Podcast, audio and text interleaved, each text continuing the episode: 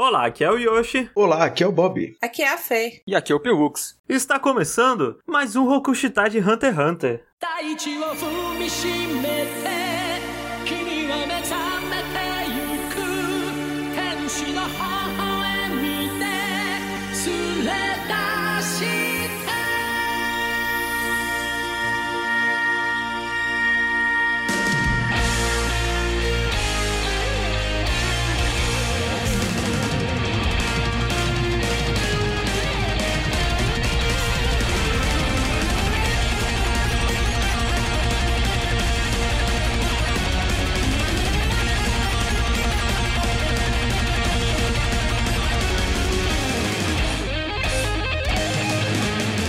Antes de qualquer menção a garotos de cabelo espetado, eu gostaria de lembrar a todos que estão ouvindo esse podcast que você pode nos ajudar com dinheiro de verdade que você usa para comprar coisas na vida real. É só você entrar lá no PicPay e procurar por RKST Podcast ou procurar lá no apoia.se barra RKST Podcast e olhar os planos de assinatura. E Ó, presta atenção nessa parte que é importante. Se você ajudar com 15 reais ou mais, você vai ter seu nome agradecido aqui todo começo de podcast, assim como fez o Diego Batista, O K Encarnação. O Rodrigo Rodrigues. A Joyce Rodrigues. o Carlos Henrique O MTSJ. O Paulo Fernando. O Ciguei. E o Marcos Barbosa. Um obrigado especial, assim, de coração a todas essas pessoas. O podcast só continua existindo graças a vocês, seus maravilhosos. E outra coisa que é importante lembrar é que para você apoiar a gente é qualquer valor a partir de um real, gente. Não apoia ser um real e dois reais no PicPay. Simplesmente eu queria informar para vocês que não existe nada no Brasil atualmente que custe menos de um real. De fato. Não existe. Não. Então, é provavelmente a coisa mais barata que você pode comprar na sua vida atualmente é apoiar a gente, olha só. Então, pensa, pensa nisso, reflita um segundo e apoia a gente, por favor. O PicPay, inclusive, é perigoso você ter um dinheiro lá e nem saber. É verdade. Uhum. E de vez em quando você. Qualquer coisa que você faz no PicPay, você ganha 10 reais lá de crédito, assim, pra poder fazer o que você quiser. Então dá uma olhadinha lá, vê se você não tem, considere nos ajudar.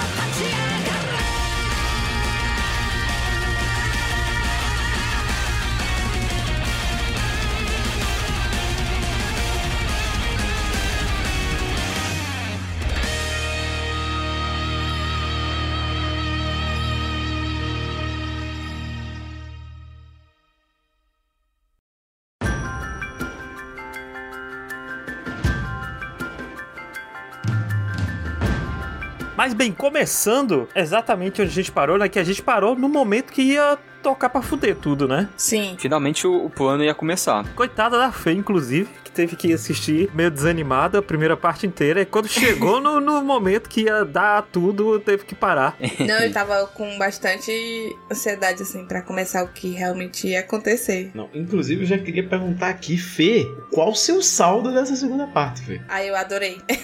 É isto. Saldo positivo. Ainda não é meu arco favorito. Eu ainda Justo. acho que ele é mais longo do que poderia ser. Mas é um bom Uhum. arco, Aham. de fato. Porque aqui nessa outra metade, você entende porque a construção demorou tanto. Tipo, faz sentido ele levar tanto tempo construindo cada personagem, cada pecinha, pra depois só mover as peças de lugar. Uhum. Mas acho, eu ainda acho que poderia ter sido pouco mais resumido, mas foi muito bom. Podia. Dava, dava pra ter uns 10 episódios a menos, eu acho. 10, Dava não, É. dava não. Eu Ah. tenho que ser grande mesmo. Você acha que isso 10 é aí, muito? cara. 10 é muito. 10 eu acho que é muito, mas uns 4, talvez. Eu acho que uns 5, 6 por aí. Por aí. Da, da primeira parte, tinha coisa que dava pra rolar no episódio. O treinamento inteiro do Gon com o Knuckle dava pra ter acontecido em dois episódios, sabe? É, aquela parte também inicial de explicando assim as quimeras também acho que não precisava tanto assim demorar também. Mas esse arco, né, ele é muito famoso em Hunter x Hunter porque ele é muito complexo, ele quer fazer muita coisa ao mesmo tempo e ele é o payoff, ele é o resultado de várias coisas que o Togashi está construindo desde o começo, né? Ele é literalmente assim, tudo que o Togashi queria construir com o Gon e com o Killua, sabe? A gente vê nesse episódio, tipo, tipo, ne- nesse arco, o final desse arco é o final do arco de desenvolvimento do Gon também, sabe? Sim. E isso é muito, muito, muito bom. Muito bom mesmo. A maneira que ele faz esse desenvolvimento e você vendo as coisas em retrospecto, todas as sementinhas que ele foi plantando de arco em arco. E aí, às Uhum. vezes acontecia momentos e falava: caralho, que filha da puta! Ele sabe o que é que tá vindo, sabe? Desde aquela parada do Killua baixar a cabeça quando o Gon é fofo com ele, né? Que foi pago agora também, né? Não nessa Sim. metade, mas na anterior. Tudo tá, tá rolando agora. Ou na primeira vez que o cara mente pra ele lá em Grid Island, que o cara mente pra ele e ele simplesmente solta tudo que ele tem pra cima do cara. Tipo, você mentiu pra mim, agora eu não tenho pra que ter pena de você, sabe? E é muito, muito, muito bom. Muito bom mesmo. Além do crescimento de poder deles, né? Que a gente vê claramente que eles estão muito,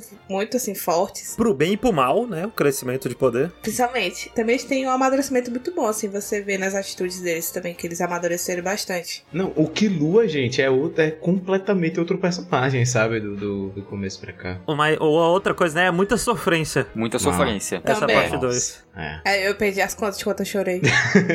Já dando entrada aqui na história, né? A gente terminou exatamente com eles na contagem regressiva. O Morel olhando o reloginho pra entrar lá no portal e invadir. Todo mundo aos postos, assim, posição de começar a corrida. Isso. É, e a gente já tinha visto isso no final da parte passada, eu nem sei se a gente comentou, mas o Icalgo, ele tá dominando o cadáver daquela quimera que controla as libélulas na hora. Isso. Eu nem sei se a gente comentou isso da outra parte.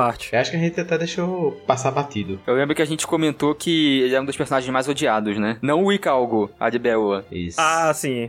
É que a libélula, ela é. Não, não diria mais odiados, mas é os menos populares. Uhum. É, é, se eu não me engano, não é o personagem menos popular de Hunter x Hunter. Mas tá rolando essa contagem regressiva e eu gosto já muito desse começo, né? Porque o Netero falou: ó, meia-noite, bota pra fuder. Exatamente meia-noite. Isso. Nem um segundo antes, nem um segundo depois. E aí, quando tá faltando 10 segundos pra começar o negócio, a gente tem aquela parte do, da Pitou em cima e o pessoal vindo num pássaro gigante. Uhum. Duas pessoas que você nem sabe quem é no começo. Nessa parte aí já começa toda a parada do narrador muito presente, né? Isso. Que a gente teve um gostinho em alguns momentos antes, mas é aí que realmente começa. Ah, Pitou estava no topo do palácio, quando dois homens chegam de um pássaro do céu e começa a descrever tudo que todos eles estão pensando e sentindo. Uhum. É, E que nem eu já falei, eu martelo sempre é nessa parada, né? De que o narrador, pra mim, ele eleva a narrativa pra um ponto a mais. Que, por exemplo, quando você tá lendo um livro, você entende exatamente o que o personagem tá sentindo, porque tá escrito literalmente pra você, sabe? Muitas vezes. Uhum. Sim. E aqui, às vezes, algo só visual não é o suficiente. Tipo, ah, talvez se você se esforçasse muito pra interpretar e pensar muito profundamente, você conseguiria. Uhum. Mas até porque isso não é algo que acontece muito em anime. Não é toda vez que você tem que interpretar tanto algo no anime. Por exemplo, a Pitou não ter percebido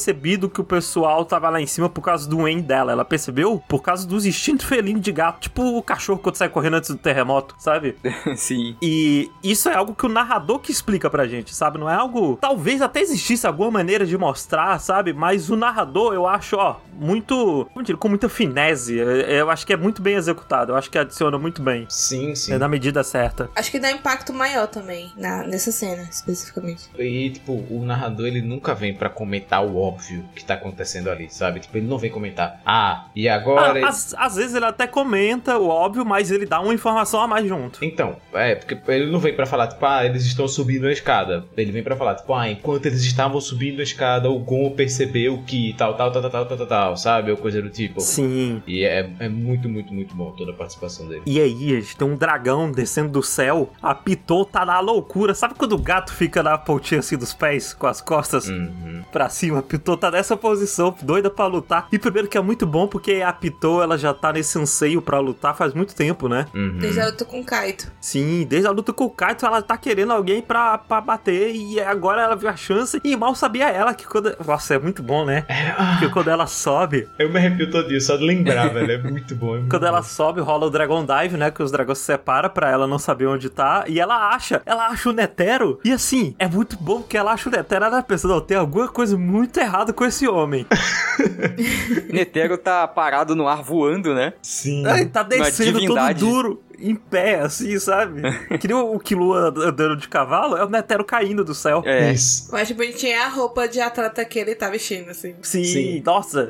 Essa, essa é a roupa pra quando ele tá sério. Essa, esse é o traje. E o que já é muito foda, porque a gente tá vendo, tipo, provavelmente o personagem mais forte de Hunter x Hunter, ponto, né? Tipo, do universo de Hunter x Hunter. O humano mais forte de Hunter x o Hunter. humano mais forte, isso. E a roupa final dele ali, tipo, a roupa da luta da morte dele é um shortinho colado e uma camisa escrito coração, sabe? Pois é, é a, a maior luta de proporções, né? Sim. Que vai ter no anime de maior poderes e revelações. E ele tá usando essa roupa, é incrível. É muito bom. E assim, faz todo sentido, o velho precisa se mexer.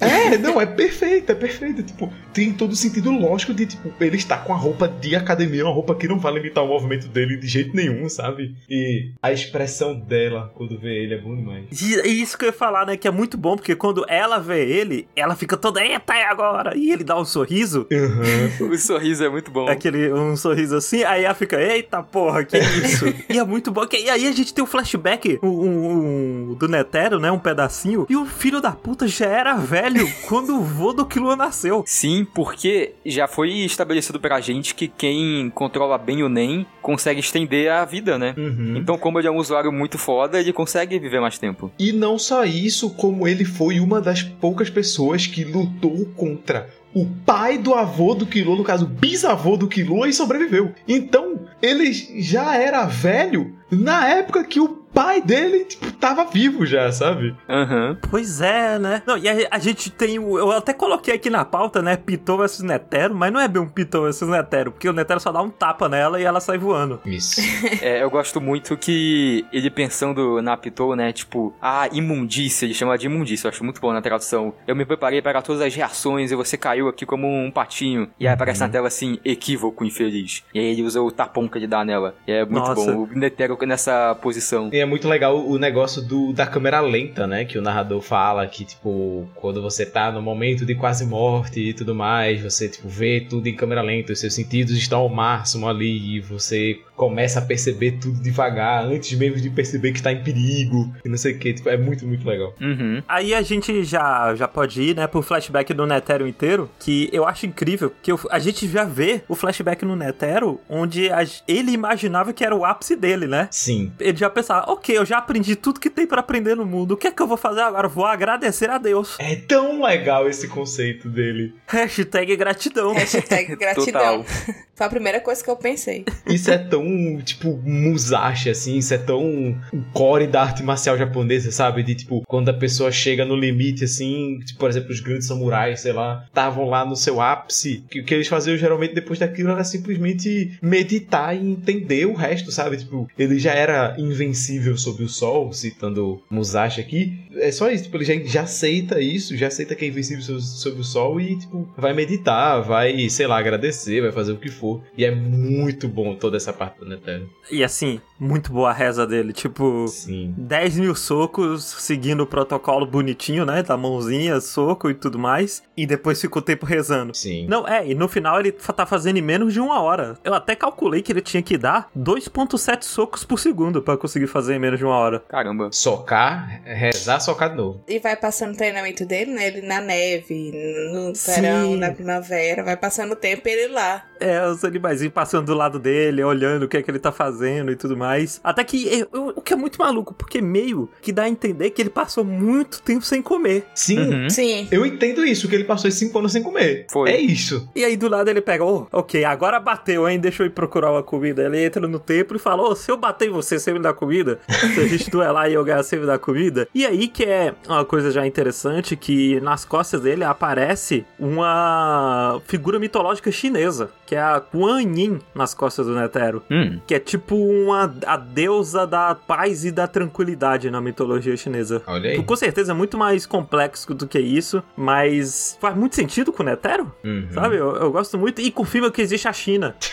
no, em Hunter x Hunter. Presença confirmada, China. É, e eu gosto que nessa hora que ele tava. Depois que ele treinou, né, o Netero, o narrador fala, e nascer uma aberração. Sim. Que, tipo, é um ser muito além de todo mundo que tem ali. Sim. Em nível de poder. E eu gosto que ele só percebe que ele tá fazendo esses socos muito rápido porque ele terminou antes do sol se pôr. Uhum. É verdade. Uma outra parada é que esse flashback aconteceu 60 anos atrás. Foi. E ele já era velho. E ele já era velho, então ele tem no no mínimo, se ele tinha 50 lá, com mais 60, ele tem no mínimo 110 anos. O que é muito maluco, porque quantos anos.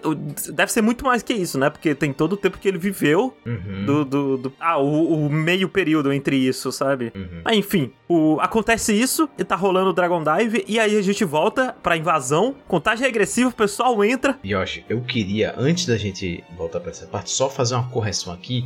Que eu falei que ele lutou contra o pai do avô do Killua, mas não foi. É o tataravô. É, mas não foi. Foi o bis, foi o avô do avô do Killua. Então o tataravô do e não o bisavô. Só, só corrigindo aí. Que, inclusive, no mangá, o, o tataravô do Killua já tinha sido mencionado a essa altura da história, mas Já, né? É, mas no anime ele só é mencionado no próximo arco. Mas bem, eles entram, eu gosto que a primeira coisa que eles encontram é o Yuppie e aí já muda tudo os planos. E antes do pessoal entrar, um detalhe que eu acho muito legal é que tipo, o Killua, ele é o único que percebe o quão vazio tá o olhar do Gon quando ele tá entrando ali, né? E, e o Killua fica verdadeiramente preocupado, assim, ele fica com medo porque o Gon tá preparado pra jogar a vida fora ali, ele tá preparado pra morrer ali. Não, é o Gon entrando no mindset de a única coisa que ele tem que fazer é esmigalhar a Pitou e salvar o Kaito. Uhum. Assim, aí rola a co- a contagem regressiva, enquanto tá rolando a contagem regressiva, acontece tudo isso do Netero. Tudo isso que aconteceu com o Netero agora não tinha dado nem os 10 segundos que eles estavam contando pra invadir. Sim. Não chegou nem ao 00 da história ainda. Isso.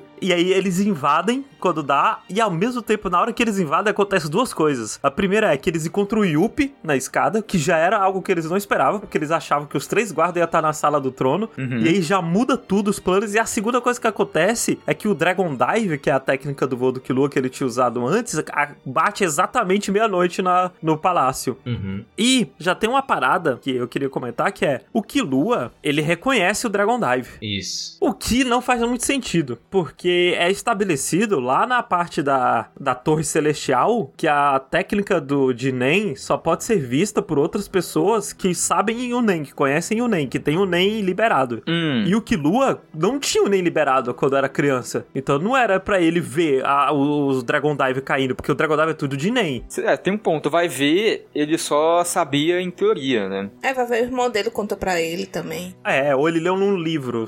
A gente tem que extrapolar isso. Sim, é. Mas será que é tipo qualquer habilidade de NEM só é vista por quem tem NEM? Qual que é? Não, não necessariamente a habilidade que tá escondida. A habilidade de Nen só é vista por quem tem Nen. Eu até dei uma, uma lida de novo no mangá lá atrás pra ver. E naquela parte que tá o Hisoka contra o Castro, eles claramente veem o Nen das coisas, assim. Uhum. Tipo, sem tá escondido nem nada. Entendi. Enquanto o Gon não podia ver nada. É, mas bem, é algo que você dá pra passar, sabe? Uhum. E entre isso, do Killua reconhecer, rola toda a mudança de planos envolvendo a parada do Yuppie tá lá. Sim. Que, tipo, na hora eles têm que pensar tudo na hora, tem que improvisar na hora. Esse episódio, pra mim, é talvez. Acho que. Talvez não, mas é um dos episódios mais icônicos de Hunter x Hunter. É o que eu mais lembrava, porque é um episódio inteiro que se dá devido ao fato de um grupo de personagens encontrou outro personagem e o que tá passando na cabeça de todos eles. Sim. O que cada um tá fazendo em pouquíssimos segundos. O narrador, ele tá dizendo tudo o que rola, e o que, que eles estão pensando, e o que, que eles vão começar a fazer, e tudo demora pra acontecer, né, porque tá acontecendo muito rápido. Então tem toda a parada do chute, usar as mãozinhas pra atrair a atenção do Yuppie, pra que ele não acerte o Knuckle e o Camaleão que estão escondidos. E, tipo, ele pensa em fazer isso, ele só começa. Tipo, as mãozinhas vão em câmera lenta, parece um jogo de turno. Uhum. Que tá tudo acontecendo muito rápido, mas todos eles estão fazendo e pensando várias coisas. Eu acho isso muito legal. E é muito legal no que cada personagem ali, ele tem uma reação muito viva do personagem ali. Nenhum personagem tá, tipo,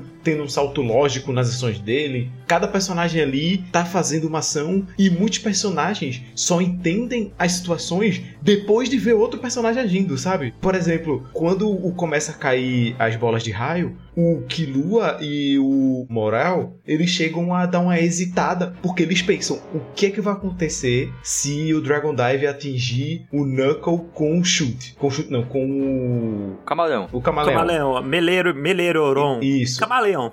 um camaleão. tipo, eles vão morrer e vão ficar invisíveis, a gente não vai ver que ele vai morrer, eles vão aparecer se eles tomar. Isso é muito da hora. Tipo, o que que vai acontecer? E o Gon, ele, foda-se, tá batendo em retirada. Não, é porque porque o Gon, ele já assume que o Knuckle morreu. Ele. Porque é a jogada certa ali. Ele assumiu o pior e ir fazendo o que tem que fazer, que é Isso. passar reto e, e torcer pra alguém distrair o Yuppie. Na verdade, o que ele tinha pensado ali não ia ser nem passar reto pelo Yuppie. O que ele tava pensando ali era: eu vou enfrentar o Yuppie. Ele tava indo de frente pro Yuppie ali. Ele não tava indo pra fugir. Ele só decide fugir, de, tipo, passar reto quando o Yuppie toma o soco do Knuckle. Tanto que é nesse momento que ele tá correndo lá que o Chute olha assim e fala: Caralho, Gon, É. meu Deus, você tava assumindo o meu lugar porque você pensou na situação. É muito Ah, legal. é, tem razão. E aí ele se empolga e ele, tipo, caralho, Gon, não, agora eu vou dar tudo de mim, filha da puta. Ele fala, eu vou sair daqui e contar a história de pra todo mundo de um garotinho chamado Gon, Sim. que me fez voltar pra realidade, que me fez conseguir seguir o plano. É muito gostoso. E não só isso, né? A gente também vê o que tá rolando na cabeça do Yuppie. O Yuppie tá na loucura. Da... Meu Deus do céu, o que está acontecendo? O Sim. que é que eu preciso fazer? Ele vê aquele povo correndo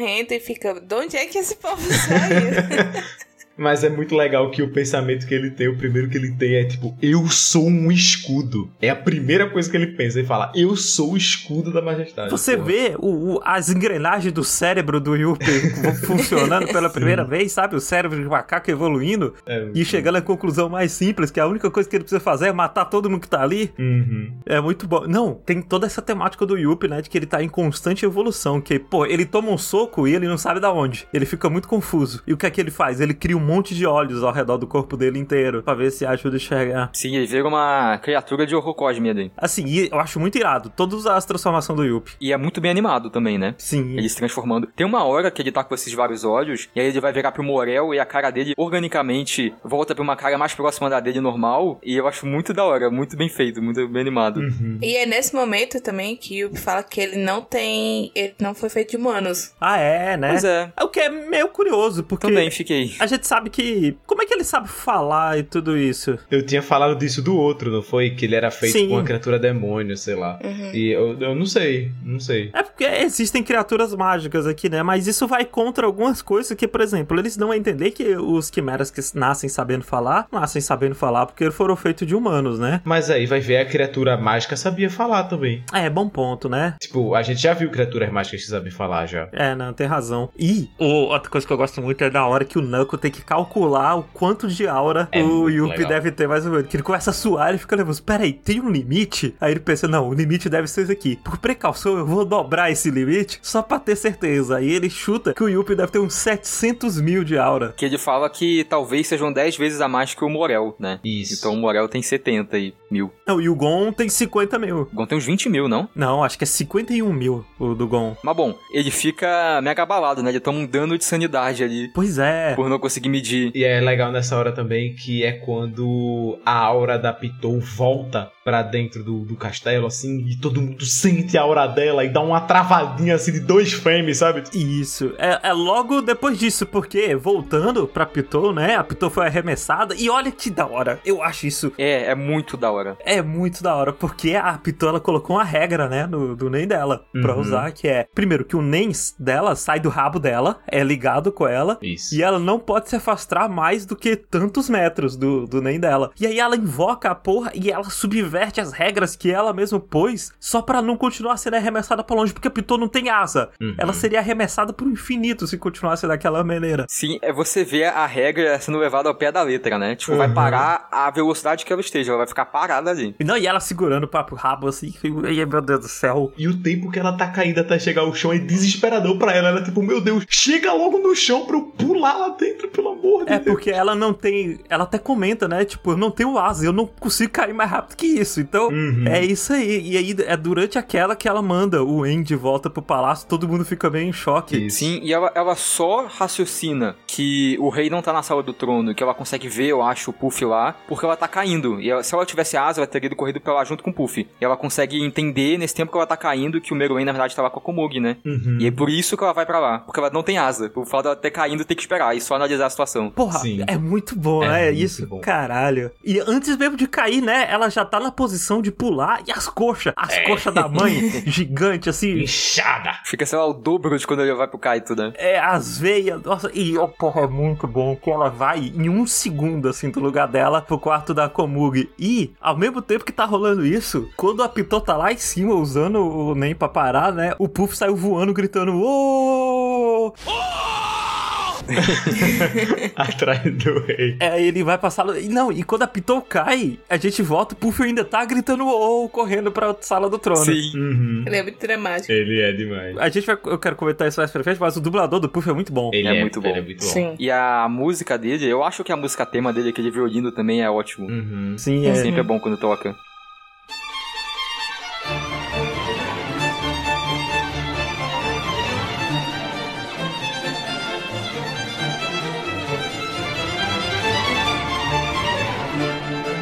Agora eu acho que é uma boa a gente voltar um pouquinho no Netero e no Zeno, o vô do Killua, no caso, porque eles chegam no rei, só que o que tá acontecendo lá não é exatamente o que eles esperavam. Porque chega o Netero, chega o Zeno, chega a Pitou ao mesmo tempo lá no quarto da Komugi, né? Por quase ao mesmo tempo. E todos eles veem a- o rei segurando a Komugi ferida. E primeiro que a Pitou fica com medo, porque o Meruei tá muito. tá com nem que. Ela diz que não é nem raiva, ela não, não sabe nem dizer o que é exatamente aquilo que, o- que o rei tá sentindo. Sim. O que é muito bom. E ninguém sabe reagir. O Netero e o Zeno estão tipo, ah, que porra é essa? O que é que tá acontecendo aqui? Mas aí é que tá. Cada um por um motivo, assim. O Netero, o respeito, por ele ver que, tipo, o cara tá ali com um humano no braço ali, que ele tá, tipo, preocupado com aquele humano. E o Zeno, além do respeito, ele também tá puto porque não tinham dito pra ele que tinha um civil lá dentro. E é a primeira vez que ele causa uma casualidade no civil na missão dele. É a primeira vez que acontece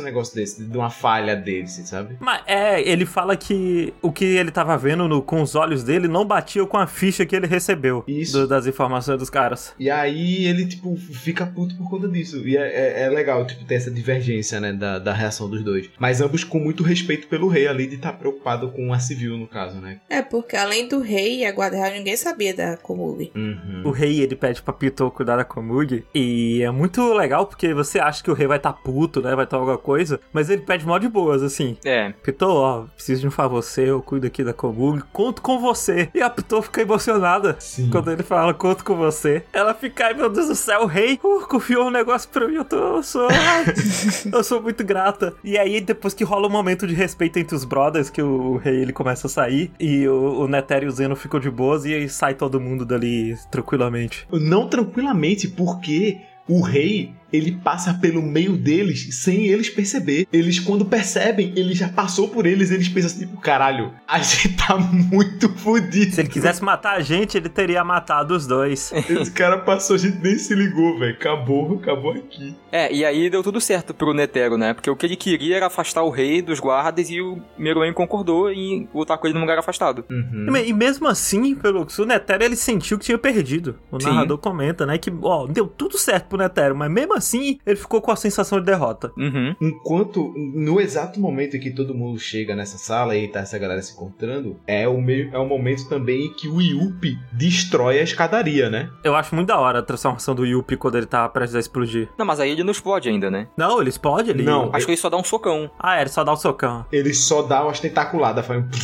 Não, ele fica com um bração gigante, assim, e bate na escada, pá. Ah, é verdade, ele fica com... Ele junta os tentáculos num bração e dá, né? É verdade. E é legal comentar que esse momento marca 3 segundos e 28 centésimos da entrada do pessoal lá dentro. E enquanto a gente tá acompanhando o rei, tem um momento que treme, assim, a tela, que dá pra deduzir que é quando o Yuppie destruiu a escada. Isso. Hum, Isso. da hora. E quando a poeira baixa, né? A gente vê que o time todo se separou e que o chute acabou fudendo uma perna dele, né? Nessa quebrada da escada. Feio. É, é muito feio, hein, o jeito que ele fode a perna. É. Sim. Mas o que eu acho muito da hora é o desenvolvimento que tem do Yuppie agora. Que ele fala que ele sente que quanto mais adversidade tem, mais forte ele fica. E que agora ele despertou o poder dele ali. Ele usa uma perna pra subir na mão dele flutuante e ele pega uma faixa e enfaixa O um- chute, o chute. no caso. Eu tô falando, eu tava falando quem, desculpa. Yuppie. Ah, desculpa. muito confuso pra onde você desculpa. o chute. E ele tá, sub- tá em cima da mão e ele pega um pano pra cobrir o olho, porque ele fala que, tipo... É só de meme. É, eu É. acho que é muito louco, é só porque ele tá na loucura assim, não, tô inventando um monte de coisa aqui, deixa eu amarrar aqui o olho, subir na mão. No mangá é falado assim que, no entanto, ele gostava do poder que surgia dentro de si a cada vez que ficava mais encurralado. E o que, o que faz muito sentido com o NEM dele, né? Que é prender a pessoa em teoria, né? E tipo, eu achei legal. É, mas tava combinado que o chute ia enfrentar o Yuppie, né? Sim, sim, sim. O Morel cuidava do Shia Puff. E o Gon que Lu captou. Isso. Só que aí deu, começou a dar tudo errado, né? Tipo, era pra manter ainda o plano, mas teve que mudar algumas coisas. Sim. É porque eles não pensaram justamente nessa parte que os guardas não estariam todos com o rei. É, porque não fazia nenhum sentido os guardas não estarem com o rei. Uhum. E aí, tipo, essa possibilidade nem entrou na cabeça da galera direito. O Bob comentou do chute, né? Eu gosto muito do chute evoluindo, sabe? Dando o máximo de si, toda gota de suor, todo esforço, todo o mínimo. Uhum. Ele fazendo o, o movimento mais perfeito que ele consegue fazer pra fugir. É, eu acho que o chute cresce muito aí, tanto em poder quanto em personagem. Eu passo a gostar muito mais dele nessa parte. Sim, sim. Ele e até o desenvolvimento da relação dele com o Knuckle nessa parte também é muito boa. É um dos pontos altos, assim. Sim. Eu acho, inclusive, que a gente pode continuar agora aqui no, no Yuppie Chute Knuckle até mais pra frente, porque primeiro que tem um momento de luta, né, do chute contra o Yuppie, que tá o, o chute querendo dar um soco no Yuppie com as mãozinhas voando e o Yuppie com os tentáculos pra lá e pra cá. Uhum. E o Knuckle invisível do lado sem conseguir fazer nada. É, fica só olhando, porque ele não quer estragar, né? Até aí o Yuppie não sabe que eles estão ali ainda. E ele não tá achando nenhuma brecha direito pra atacar. E é aí que é revelado que só se passaram 10 segundos. É, Sim. Na verdade, antes disso tem um momento muito legal, que é o Morel, ele tipo, dá um sinal assim pra distrair o Yuppie, e o Knuckle aproveita desse sinal pra dar outro soco no, no, no Yuppie, né? E aí depois disso o Morel fica tipo, nossa, quando a gente sair aqui a gente vai comer um churrasco, uma cerveja, porra, Aham. eu vou beber demais com vocês. até porque o chute consegue entregar o cachimbo pro Morel, né? Sim, Com as mãozinhas voando ele consegue entregar, é muito da hora. é muito legal. Um detalhe que o Morel até fala: se a gente sair vivo, É, Se a gente sair vivo, é. a gente vai comer um churrascão. E aí, com a poeira toda que levantou com o soco do Yuppie, o Morel conseguiu espalhar a fumaça dele e aí ele percebeu que o Shia Puff tava na sala do trono e aí ele corre pra lá pra, pra enfrentar. Aí só se passaram 10 segundos. E o camaleão, fumante, Hum. ele não aguenta mais. Ele tá, ficou muito nervoso. Ele só aguentou 10 segundos prendendo a respiração. Eu acho isso muito bom, inclusive. é. O não que ele fica exaltado, ele fala: Não, eu vou pular lá dentro, eu vou bater no cara, eu tenho que ajudar o chute. E aí é, ele é parado pelo camaleão, porque o camaleão não tá aguentando mais. Ele se esconde atrás do pilar, o camaleão dá uma respirada só assim. E aparece o RPA do lado do Yuppie. E o Yuppie fica puto. Eu gosto muito do Yuppie ficando puto. Ele fica transtornado, tipo, que coisa é essa daqui? Todo mundo bate no RPA, coitado. E é um bichinho tão fofinho. É muito fofinho. E o chute, né? Ele tá na, na situação que um erro que ele fizer, ele morre na hora. Pá. Sim. Ele tá sobrevivendo sempre por um triz, ele diz. E tem um momentinho que eu gosto muito, que é o, o Yuppie, ele vai mudar, né, o ataque dele, porque não tá funcionando com os tentáculos, tá muito na defesa, aí ele vai querer, ele quer mudar pro ataque pelo menos uma vez, pra tentar matar o chute. E aí ele manda os espinhos, e o chute se empurra com, com as mãos pra desviar. Nossa, é muito hype essa parte. Puta que Eu pariu. acho muito hype. Muito bom. Ele se dá o soco assim, essa aí. E tá, tipo, tentando de tudo. É muito legal. Uhum. E é mais ou menos por aí também que o chute consegue encostar no, no Yuppie pela primeira vez e rouba um olho dele. Isso. Um olho entre mil, né? É. É, mas assim, Mas é um pedaço que não volta. Mesmo quando ele desfaz os olhos e volta pra outra forma, ele ainda fica com a manchinha sim. no ombro. O que eu imagino que não deve atrapalhar muito, não, o Yuppie. De maneira alguma. Não, eu acho que esse é o ponto. Não vai atrapalhar muito, mas o chute tá fazendo de tudo É. pra conseguir, né? Ele É. fala, cada dano conta. Todo o nosso esforço aqui é válido. Qualquer coisinha. É, não, não, sim, sim. Não tô desmerecendo o chute aqui, não, é. Cancelar o Yoshi por demorecer o chute. O chute ele fica exausto, né? Ele não chega no ponto que ele não consegue mais lutar e ele vai morrer. E meio que ele já cumpriu a parte dele do papel. Ele já distraiu o Yuppie o máximo que ele conseguiu. Ele tá lá pronto pra morrer. Ele tá lá, ok, é isso, irei morrer. E aí o Knuckles sacrifica a habilidade de estar invisível do RPA e tudo mais pra poder salvar o chute. Ele grita lá, manda o taut e sai correndo. E a gente tem um flashback do Knuckles só pra mostrar que ele é muito bom em fugir. É, É bom mesmo. Nessa parte eu fiquei com muita pena do chute, porque realmente a gente vê que ele realmente se esforçou muito. Assim, ele deu tudo de si. E o coitado só se lascou. Não, tem uma parte mais pra frente que é, eu acho, de cortar o coração, assim. O chute a gente vê que, tipo assim, ele realmente era o, o mais fraco da galera que tá aí, assim. E ainda assim, tipo, porra, é, é isso, sabe? Tipo, o melhor dele ali não é nada, assim, né? Tipo, não é quase nada, sabe? Não, ele é o mais fraco e ele teve que lutar contra o- a guarda mais forte, tipo, em poder bruto, né? Sim. e ele ainda tem toda uma parada do psicológico dele, né? É, Que ele fica pensando muito no inimigo, ele pensa muito além. Muito tentando. Ele tá superando barreira atrás de barreira nessa luta. Quando ele tá prestes a achar que vai morrer, ele ainda tá, né? Tipo, não, eu ainda posso voar mais, eu ainda posso ir além, porque agora que ele tá desperto, né? Uhum. E antes do momento da escadaria, né? O Gonho e o Kilo conseguiram subir. O Netero tá saindo com o rei e com o Zendo lá do quarto da Komug. Na verdade, a gente volta pro, pro segundo 4 aqui pra ver o momento em que o Gon e o Killua estão passando lá por dentro e Tem o razão. e Calgo ele vai tá indo pro subsolo, né? É. E aí eles passam por duas formigas que o Killua mata, tipo, ele, ele desvia do caminho dele pra matar essas formigas. Isso, ele foge do plano pra poder ajudar o Icalgo, porque ele ficou preocupado com o Icalgo. Isso. E aí ele mata essas duas formigas, volta com o Gon, tipo, volta pra correr na direção do Gon, e aí o Icalgo ele vem correndo, né? Ele no corpo lá do, do bicho das libélulas. Só que aí ele não contava que o cara lá, o cachorro, que eu esqueci o nome dele agora, O lobo de calcinha. o lobo de calcinha, viu ele matando.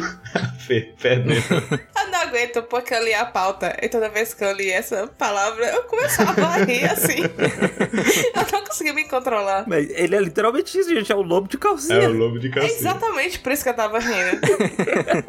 E aí o lobo de calcinha vê. O, viu. Não aguento. O lobo de calcinha viu o Killua matando as duas formigas e voltando, e depois vê o Icalgo passando, no caso a libélula passando, né? E ele pensa: opa, isso aqui foi muito rápido, hein? Tem alguma coisa aí. Tem que ter se encontrado. É, não tem como ele não ter se encontrado. Então, tem alguma coisa aí. O cara traiu o movimento. E aí fica essa suspeita no ar. Isso. E depois, logo após o Gon e o Killuas continuam subindo a escada, indo pra, pra procurar a Pitou. E eles sobem, e, e aí imediatamente o Killua vê o voo dele e o Netero saindo assim. E eu gosto muito que o Netero aponta assim com o dedinho, sabe? Uhum. É, tá lá, ó. Sua presa. Tá lá, vamos lá. Só vai. É ali que vocês têm que ir. O Gon fica puto. Puto na hora, assim, já tá pronto pra matar qualquer pessoa. O Killua ficou preocupado. E eu gosto do detalhe que quando o Netero avista o Gon de longe, né, do, do outro lado ali, o Gon tá com uma sombra, né? Ele tá, não tá tipo, ó, tô aqui pronto pra lutar, vamos lá. Não, ele tá com uma sombra. Sim. Ah, nem mostra direito o rosto dele, a expressão dele. O Zeno, é, ele faz o que tem que fazer lá, ele cumpre a parte do acordo dele, que no, ele faz mais um ataque de Nen que leva o rei e o Netero embora, pro, pra eles irem pro X1 deles. E o Zeno não dá nenhuma benção pro Killua. Imagina o quanto que esse velho deve ter cobrado pra soltar esses dois golpes. O Netero fala que ele deu tudo que ele tinha, praticamente, pra pagar esse serviço. Imagina o tamanho do terreno que dá pra comprar com o dinheiro que esse moço ganhou. Pelo amor de Deus. Dá pra aumentar a mansão. Dá, dá. E eu acho muito maluco que o Zeno não dá um oi direito pro Killua, sabe? Ah, mesmo. Nem aí. Ele só troca o olhar. É o neto dele, e ele gosta do neto dele, ele deu a entender que gosta do neto Não, dele. não tem espaço pra distração, não, Yoshi. Ele dava oi, o- no Kilo olhava pra ele, a gata pulava no pescoço do Kilo. E aí, como é que fica? não tem, não tem, não tem conversa. Ele nem explica direito o que, que tá rolando na sala, né? Ele fala, ah, vou deixar vocês tirarem suas conclusões do que tá dando lá. É, é, verdade. E vai embora. É, ele, ele fala assim: meu trabalho aqui está feito, tchau. E quando ele tá indo embora, aparece o Chito, aquele leopardo, e fica enchendo o saco do idoso. o idoso só queria ir embora, e o Chito, ah, vamos lutar, vamos lutar. E o caralho, caralho. Eu odeio tanto o Cheetos, vocês não têm noção de quanto eu odeio, de quanto ela é chata. Ele é muito chato. Mas ele é pra isso, né? A gente volta pra mostrar o quanto que não se paga esse filho de uma puta, porque ele chega aí, enche o saco do velho e morre. e aí, pra que que se viu esse boneco enchendo os pacová da gente essa temporada inteira pra morrer igual um donzelo com um murro na cabeça do É muito louco, porque o Silva chega do céu com tudo, né? É, Eu nem lembrava, eu revendo, eu nem lembrava que o Silva tava aí nessa hora. Ele chega e esmaga o Chito como se fosse nada. ele veio de Uber pra buscar o, o avô. O avô, dele- o avô bebeu, ele não podia dirigir, ele foi buscar pra, pra levar pra casa. Não pode deixar o idoso sozinho, gente. Quando é muito velho. Pois Eu é. achei engraçado porque ele tava andando, tipo assim, nossa, cara chato, fica enchendo o saco. Aí, tipo, do nada vem o Silva lá de cima. O Zeno ainda avisa, né? Ó, cuidado atrás de você, né? É. Aham. É, cuidado aí. E aí o Chito, ah, ah, você acha que eu vou cair nessa, seu velho otário? Mas eu gosto deles dois conversando sobre o Killua, né? Que o Zeno encontrou ele, conversou um pouquinho com ele, mas conversou. Sim. Ele fala, ah, ele amadureceu um monte, já até tirou a agulha do Yumi, isso todos eles sabiam, né? Uhum. Inclusive, que família pau no cu. Ah, Não é? Pelo amor de Deus, gente. O que esperar de o assassinos? moleque ficava preso tomando choque. Vocês não lembram como era aquela mãe, não, gente? Pelo amor de Deus. ela, ela, foi ela que deu a ideia pro Ilume botar a agulha nele. Eu aposto, eu aposto com vocês aqui. Ah, deve ser.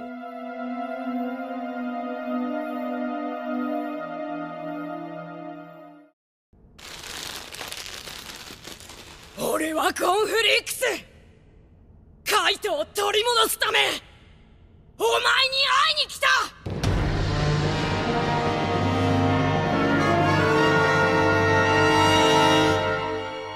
Mas agora acho que a gente pode ir pro Gon, né? Porque Gon e Killua entram e eles encontram o Apitou Kurana Komugi. E primeiro que eles não entendem nada, o Gon não fica nada bem, o Gon fica transtornado. Uhum. O Gon acha que a Pitou tá fazendo com ela o que ela fez com o Kaito, né? Sim, sim. E ele fica em choque, ele fica transtornado, ele tá pronto pra matar todo mundo ali, inclusive o Killua, precisar. E eu gosto também que logo antes deles entrarem, né? Aquela pausa que teve ali no encontro do Netero e o avô do Killua. O Killua e o Gon se olham, né? Antes de entrar. E o Killua, ele tenta conversar com o Gon. Tipo, ele vê que o Gon tá no fundo do poço. E ele pensa assim, tipo, porra. Eu deveria falar alguma coisa pra ele aqui agora. Mas se eu falar, ele pode hesitar. E se ele hesitar, pode custar a vida dele. Então, não tem mais volta. Eu tô vendo o Gon no fundo do poço aqui. E não tem nada que eu possa fazer. E é tão triste essa parte. Que ele olha assim, a gente vê ele triste olhando pro Gon assim, tipo, ele quer falar alguma coisa, mas ele não pode falar. É, é muito triste, é muito bom.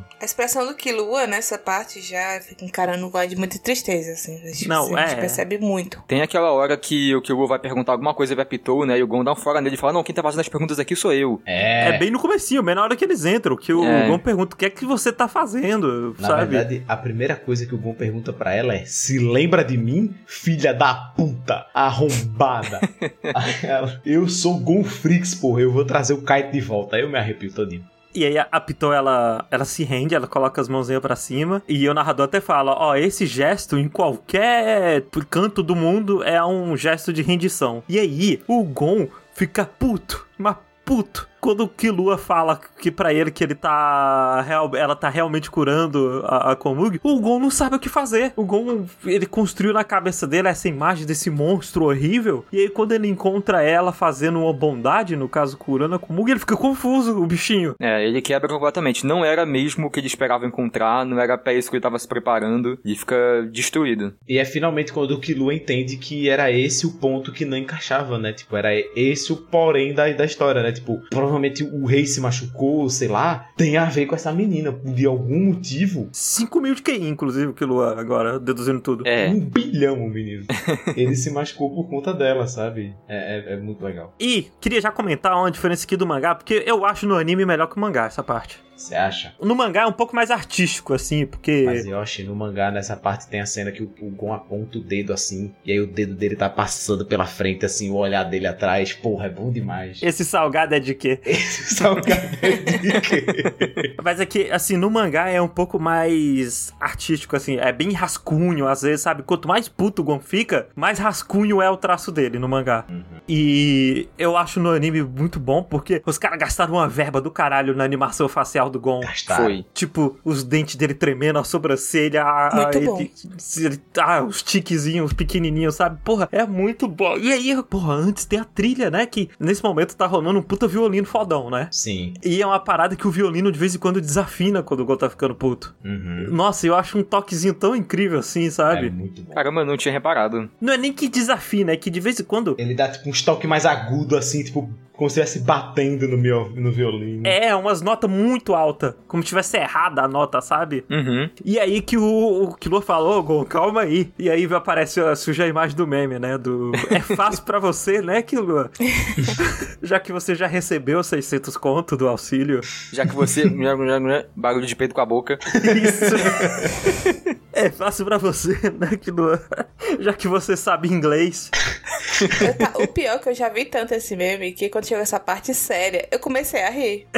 Ah, você já tinha visto o meme, né? Ah. É. Já. Mas você não tinha visto o meme da pressão neném, né? Não. Esse é Esse eu não tinha visto, não. esse, puta que pariu. E aí o Gon fala, né? É fácil pra você, né, Killua? Já que você não se importa. E aí o Killua não sabe o que responder, né? Vou falar o quê, porra? Ele só faz uma cara de triste e aí parte o coração. Olha aí, ó. Essa cara do Gon é muito boa. O Bob tá mostrando um, um- a arte do mangá. Devastado. E é nessa cena que tem o close na cara do Killua triste, né? Do meme e tal, que muda o traço e tudo. Sim. Uhum. E é meio que o Killua sentindo que ele ainda não é o suficiente pra ser amigo do Gon, né? Ele tá todo o anime, toda a jornada dele querendo acompanhar o Gon. Aí teve toda a parada da agulha do Yumi que ele achou que tinha superado. E nessa cena ele vê que o Gon tá muito distante ainda e eles não conseguem compartilhar daquela, aquele sentimento ali. Mas nessa parte, o Gon foi um filho da puta. Foi. Não é porque o Killua não se importa, não. É porque o Gon foi um filho da Mas puta. o Killua não sabe diferenciar, né? Pois é, é que o Killua, ele meio que sentiu que já, tipo, era tarde, né? Uhum. O que aconteceu ali, ele não conseguia alcançar o Gon. O que eu também fico lembrando do que a Pam falou, que ele ia perder o Gon pra morte. Uhum. Não, e é aquela parada que é um, um tópico que nenhum outro anime shonen toca, né? Que é a criança com muito poder. Sim. É, é isso. Porque o, o Gon tá agindo que nem um filho da puta, uma criancinha mimada, sabe? Agora. Tem uma hora que ele, quando ele vira pra ela, né, e quando o Killua fala, né, que, tipo, deveria acreditar nela, né, que, tipo, ela parece estar falando a verdade.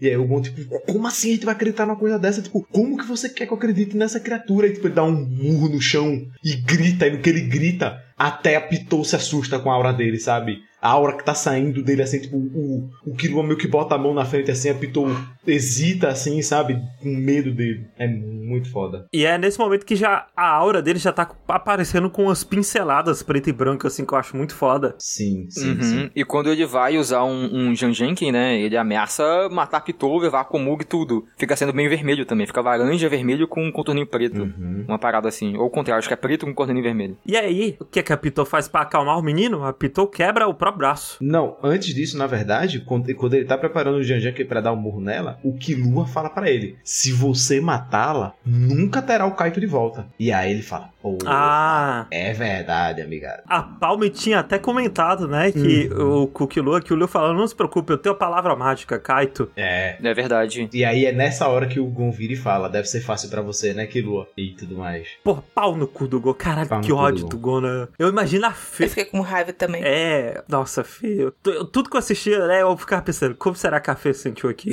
A gente já fiquei transtornada assim nessa cena. Eu, eu não acredito que o Gon. tá- Eu tava com ódio tão grande do Gon.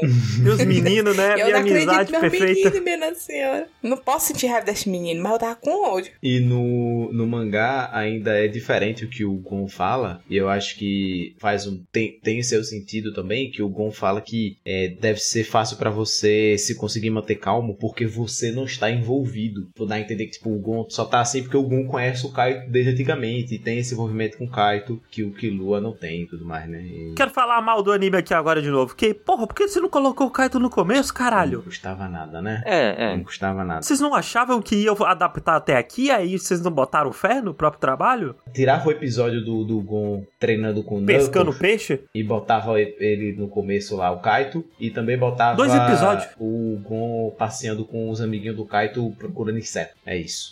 ah, isso aí não precisa não, mas... Me dá dois episódios do Kaito, sabe, no comecinho. Porra, não, mas ele, ele aparece em cinco páginas do mangá, eu acho também, né? Vamos com calma. Ah, É, pô, é também, né? não, é como, não é como se fosse um arco inteiro com o Kaito no começo. né? mas eu aceito o filler se for com o Kaito. Se- seria até melhor. Acho que valeria a pena. É o Kaito amarrando o Gono, metendo uma cipuada nas costas do Gon feito mais calmo. Isso aí é o episódio inteiro. O Gon pergunta pra Pitou quanto tempo pra curar ela. Aí a Pitou fala, sei lá, ah, três horas. E o Gon fala, nem fudendo. Não vai rolar, não. Eu acho que ele só fala não. Ponto, assim, não é? E a Pitou começa a suar e fala: ah, Ela fica nervosa. se eu curar só os ferimentos graves pra ela não morrer, em uma hora eu consigo. Aí ele fala: beleza, uma hora eu espero. E ele senta na frente, coloca a mãozinha assim e o olho dele fica vazio.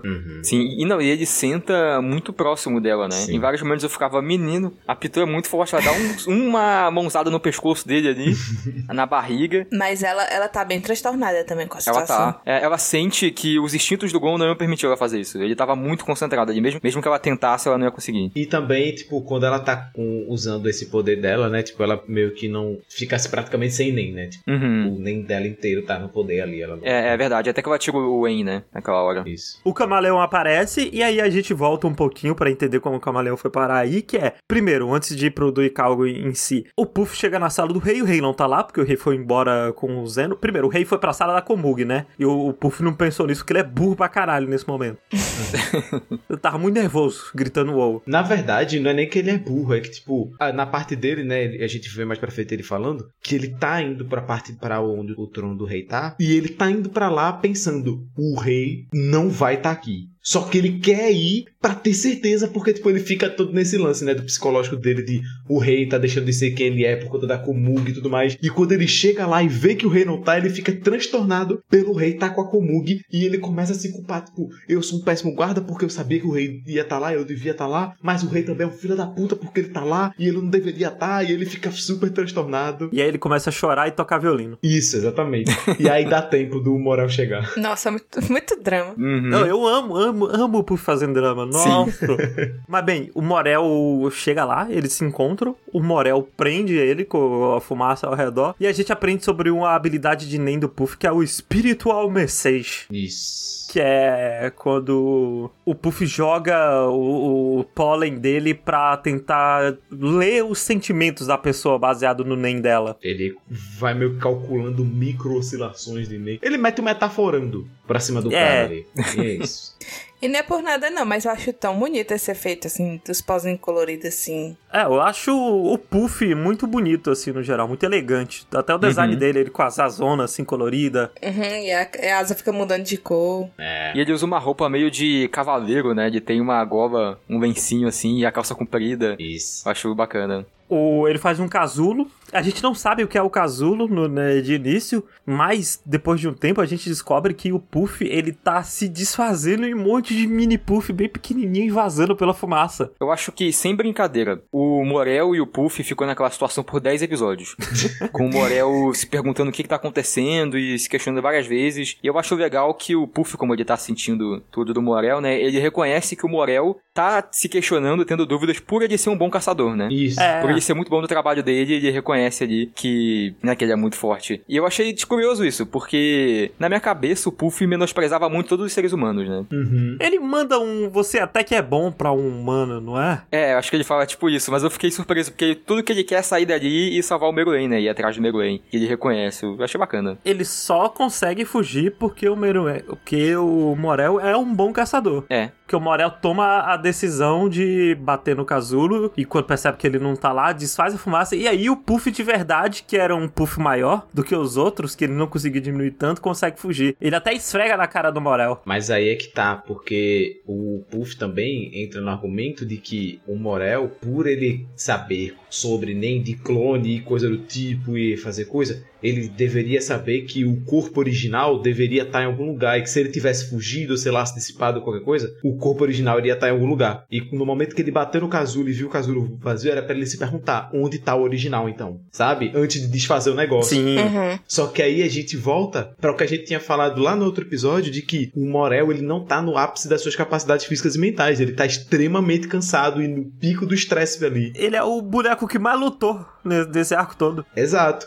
E aí por isso que a decisão dele pode ter sido uma decisão não tão acertada. E tipo, só o fato de que ele tomar uma decisão não tão lógica para o personagem dele tá sendo explicado por ele estar no ápice da exaustão dele, eu já acho isso de fuder assim. É, Não, é muito bom. Togashi, vai tomar no seu cu, sabe? Tipo, olha o que você tá escrevendo. Ô, mó otário, Puff rouba o cachimbo estiloso do Morel e joga no, na água. Foda. Aí eu fiquei muito triste, eu fiquei revoltada. Eu fiquei com um ódio tão grande do Puff. E antes da gente continuar aqui, né? Porque esse arco vai se encontrar com o arco do Yuppie, esse núcleo. A gente volta um pouco pro Icalgo. Finalmente chegamos no Icalgo. Finalmente chegamos no lobo de calcinha. minha dica, algo. Eu quebro toda vez. Não dá. O lobo de calcinha vê lá o que tá rolando, né? Acha suspeito e ele fica escutando, né? E o Icalgo, porra, o Icalgo garoteou demais ali na hora. Foi, assim, várias vezes na verdade, mas vamos chegar lá. É. Coitado do Calgo. Porque pergunto pro, pro cara da Libelo, né? "Ô, O que, é que você tá fazendo aqui? Ah, eu vim sobre ordem do Hagia. E aí que eu penso, que filho da puta que é o Togashi? Porque esse desgraçado apresentou essa parada do Hagia Uhum. lá atrás, sei lá, na metade do, do- da primeira parte, ao mesmo tempo que desenvolvia o Chito pra mostrar que o Chito era um personagem babaca Uhum. que chamou o Leal de Hagia só de sacanagem, só pelo meme. Um comentário muito solto, assim, que você não dá valor nenhum, assim, quando é feito. Tipo, ah, ok, ele, ele se chama Leal. Uhum. Grande bosta, sabe? E aí agora tá se pagando pra outra parada que vai acarretar em consequências gigantes mais pra frente, sabe? Uhum. Que se não fosse isso, o- ele teria descido e resolvido tudo de boas. Uhum, E além do lobo, também tinha uma formiga que era tipo um camarão também. É um lagostinho, É um lagostinho. É o pessoal chama ele. Isso. É, o Brovada. Eu gosto do Brovado, acho o design dele engraçado. Ele tem uns olhos redondos assim. Eu acho o nome Brovada um nome muito legal, né? Brovada. É. Muito legal. Tanto que eu lembrei. Eu não lembro nem do camaleão e eu lembrei do Brovada. Ah, e aí que a gente descobre que a porra do elevador tem regra nesta merda. tem uma caralhada de regra pra o elevador funcionar. eu fiquei, o narrador já tá dando detalhe demais do elevador, né? Alguma coisa vai acontecer. Ele pode descer qualquer um, mas pra subir tem que usar o código especial do. É, cada um tem um código, que cada código corresponde a uma pessoa com o peso dela, a temperatura e. É É verdade. porque o elevador sabe quem é a pessoa que tá lá dentro de acordo com o peso, e aí você tem que colocar o seu código lá. Se a pessoa engordou, tá fudida. E assim, não precisava de tudo isso, não, vou mentir. Podia ser só uma senha. Tipo, ah, pra descer é de boa, mas pra subir precisa de uma senha. Pronto, e o provador não sabe a senha. Se a pessoa saiu, a pessoa saiu, e aí foi fazer uma bariátrica, e aí fez lá fora, e aí voltou, e foi subir, como é que fica? Como é que o único boneco que faria uma bariátrica era o Bizef. E o Bizef, ele era o único boneco que a senha dele valia sempre. Não importa o peso, não importa nada. Ah, olha aí. Olha Caramba. aí, ó. Porra, eu, agora sim, agora eu fui analisado aqui. Refogado. E eu acho engraçado o detalhe que o Icalgo ele só consegue controlar corpos mortos, né? Uhum. E na parte que ele entra no elevador, um deles, tipo, meu Deus, que corpo cheiro podre é esse? Que era o corpo que tava apodrecendo. É, o lobo de calcinha, quando pega o elevador, ele não, não aguenta o fedor. Ele desce, ele manda as libélulas, e aí a gente tem um pequeno monólogo do Calgo mostrando quão determinado ele tá pra salvar a Palme, porque a amiga do meu amigo é minha amiga. É e eu me aí. mato pra salvar a minha E amiga. Calgo, ele é o homem. Este é o homem, porra. É ele. Você gosta do Calgo, Fê? Eu adoro o Calgo. Eu já falei da outra vez quando ele tá com o quilo no médico, que ele tá com roupinha de criança. É muito fofo, eu não aguento. Não tem como, pô. Eu acho o Calgo incrível. O Calgo é muito gente boa, cara. Eu não aguento. É só que ele vacila demais também. Ah, porque o bichinho é só um polvo. Ele é um coração, ele tem um coração muito bom, Fê. Ele é um menino muito bom. É- esse é o pecado dele. o, o lobo, ele, ele fica preocupado com o Bizef na hora, né? Isso. Que ele, a ideia, o todo o plano do lobo que ele tava tentando construir o network pra ser promovido era pra controlar o Bizef e controlar o submundo do, do que tava rolando lá. Só que aí ele pensa, foda-se o Bizef, isso tá muito estranho, e desce lá pra procurar o pessoal. É, o lobo tem toda a parada de que ele é muito paranoico, né? Sim. Eu acho que o camaleão em algum momento comenta que ele tinha, sei lá, o apelido, ele era conhecido como o rei paranoico, um negócio assim. E aí sempre ele tá pensando demais. Ele várias vezes se atrapalha porque ele tá pensando muito mais do que deveria. Sim. E você falou isso, e é por aí também, Pelux, que o camaleão encontra o lobo. Enquanto o lobo tá cheirando os arredores pra ver o que, é que tá acontecendo, o camaleão encontra ele e o camaleão não tá aguentando mais respiração. Ele precisa dar uma respirada. E aí ele vai no cantinho, solta, dá uma respirada bem funda. Eu não imagino. Ó, eu sei que o avô do Kilua recebeu muito dinheiro pra fazer essa missão. Mas eu sei que se tem alguém que pagaria mais dinheiro do que esse velho recebeu, era esse camaleão pra fumar um cigarro nessa hora aí. Nossa, mano, tenho certeza. certeza. Ele, ele dava as- os seis números da Mega Sena pra fumar um cigarro agora. Tenho certeza. Ele dá uma respirada assim. E durante um segundo o, o lobo sente o cheiro de cigarro. Uhum. E aí ele vai e usa o poder dele lá, né? Eu fico pensando que ele ficou sem fumar, né? Tipo, ele tava lá sofrendo, tremendo, suando em abstinência, e mesmo assim ficou com cheiro de cigarro. Imagina se tivesse O fumado. cheiro de cigarro não vai embora, não, Yoshi. Tu é doido, é? Já tentasse, já, já, já, já tentasse lavar roupa de, de fumante? Parece que não tá impregnado, pô. Tá pro guarda-roupa de fumante, só cheira cigarro, pô. Um carro do fumante, né? do É, um fumante, cigarro isso que anda. E aí a gente vê o Nen do Lobo. Eu acho meu pai o Nen do Lobo, não vou mentir. Combina com ele, Uhum. mas eu não, não acho muito legal, não. Tipo, nem conceitualmente, nem nada do tipo, que é o Mr. Man. Que é, ele faz uma pergunta, se a pessoa responder a pergunta dele, ele jogar o míssil, o ataque é 100% de chance de acertar. Uhum. Em resumo. É. Então, o Ikaru sobe lá naquele aquele vilarejo que o Bizarre tinha escondido pra manter as humanas. E ele não encontra a Palme lá e ele encontra uma parada escrita na parede com o Nen. E o que é que tá escrito lá, Bob? Tá escrito assim, ó. Escrevi e saí correndo. Pau no cu de quem tá vendo. Ai, Não, mas tá escrito assim que se você tá lendo isso aqui, provavelmente eu morri. E é isto. Ele fica nervoso e aí ele volta pra subir pra procurar ela lá por cima. Porque ele não, é- não, ele não, não desiste, que é amiga. É, mas tem uma parada que o Icalgo já vacila aí também, Hum. que ele sai entrando no quarto das outras mulheres, né, e perguntando pra elas as coisas, e nenhuma delas responde porque todas elas acham que é um teste, Uhum. já que o Bizef se comunicava com elas por causa de um... Pelo interfone. Por um Por interfonezinho, interfone. por um dispositivozinho, né? Então, outra pisada de bola do Icalgo, coitado. Mas assim, coitado do Icalgo, né? A Mas parada que também o... não tinha como ele saber, né, o coitado, pô. Não, não. É porque o Icalgo é a pessoa. Se fosse que o Lu ia deduzir isso de alguma maneira. Mas o Icalgo, coitado, ele é só um povo normal. E aí o Lagostinho, né, ele desce pra enfrentar o Icalgo. E o Lagostinho encontra o Icalgo e confronta ele. E ele pergunta na hora, né? Quem foi que te mandou aqui mesmo? E aí o cara fala, o Hag. E aí no momento que ele fala Hag, o Lagostinho tira as armas e atira nele. Sem hesitar. A gente não precisa enrolar muito, que o arco em si já é muita coisa que acontece, né? Mas o Icalgo foge, eventualmente consegue prender ele, bota ele pra dormir e não tem coragem de matar. Ele até chora falando que... Ele é um menino muito bom, ô Yoshi. Ele é, ele é o nosso garotinho. Mas é muito bom ele falando que todos os meus amigos matariam pra me salvar e eu não tenho coragem de matar essa pessoa, sabe? Aí ele chora, assim, decepcionado, porque ele não conseguiu. É, eu não vou mentir que eu fiquei com raiva do Icalgo nessa hora. Ah, não, Eu fiquei, raiva, mano, olha o que que tá em jogo.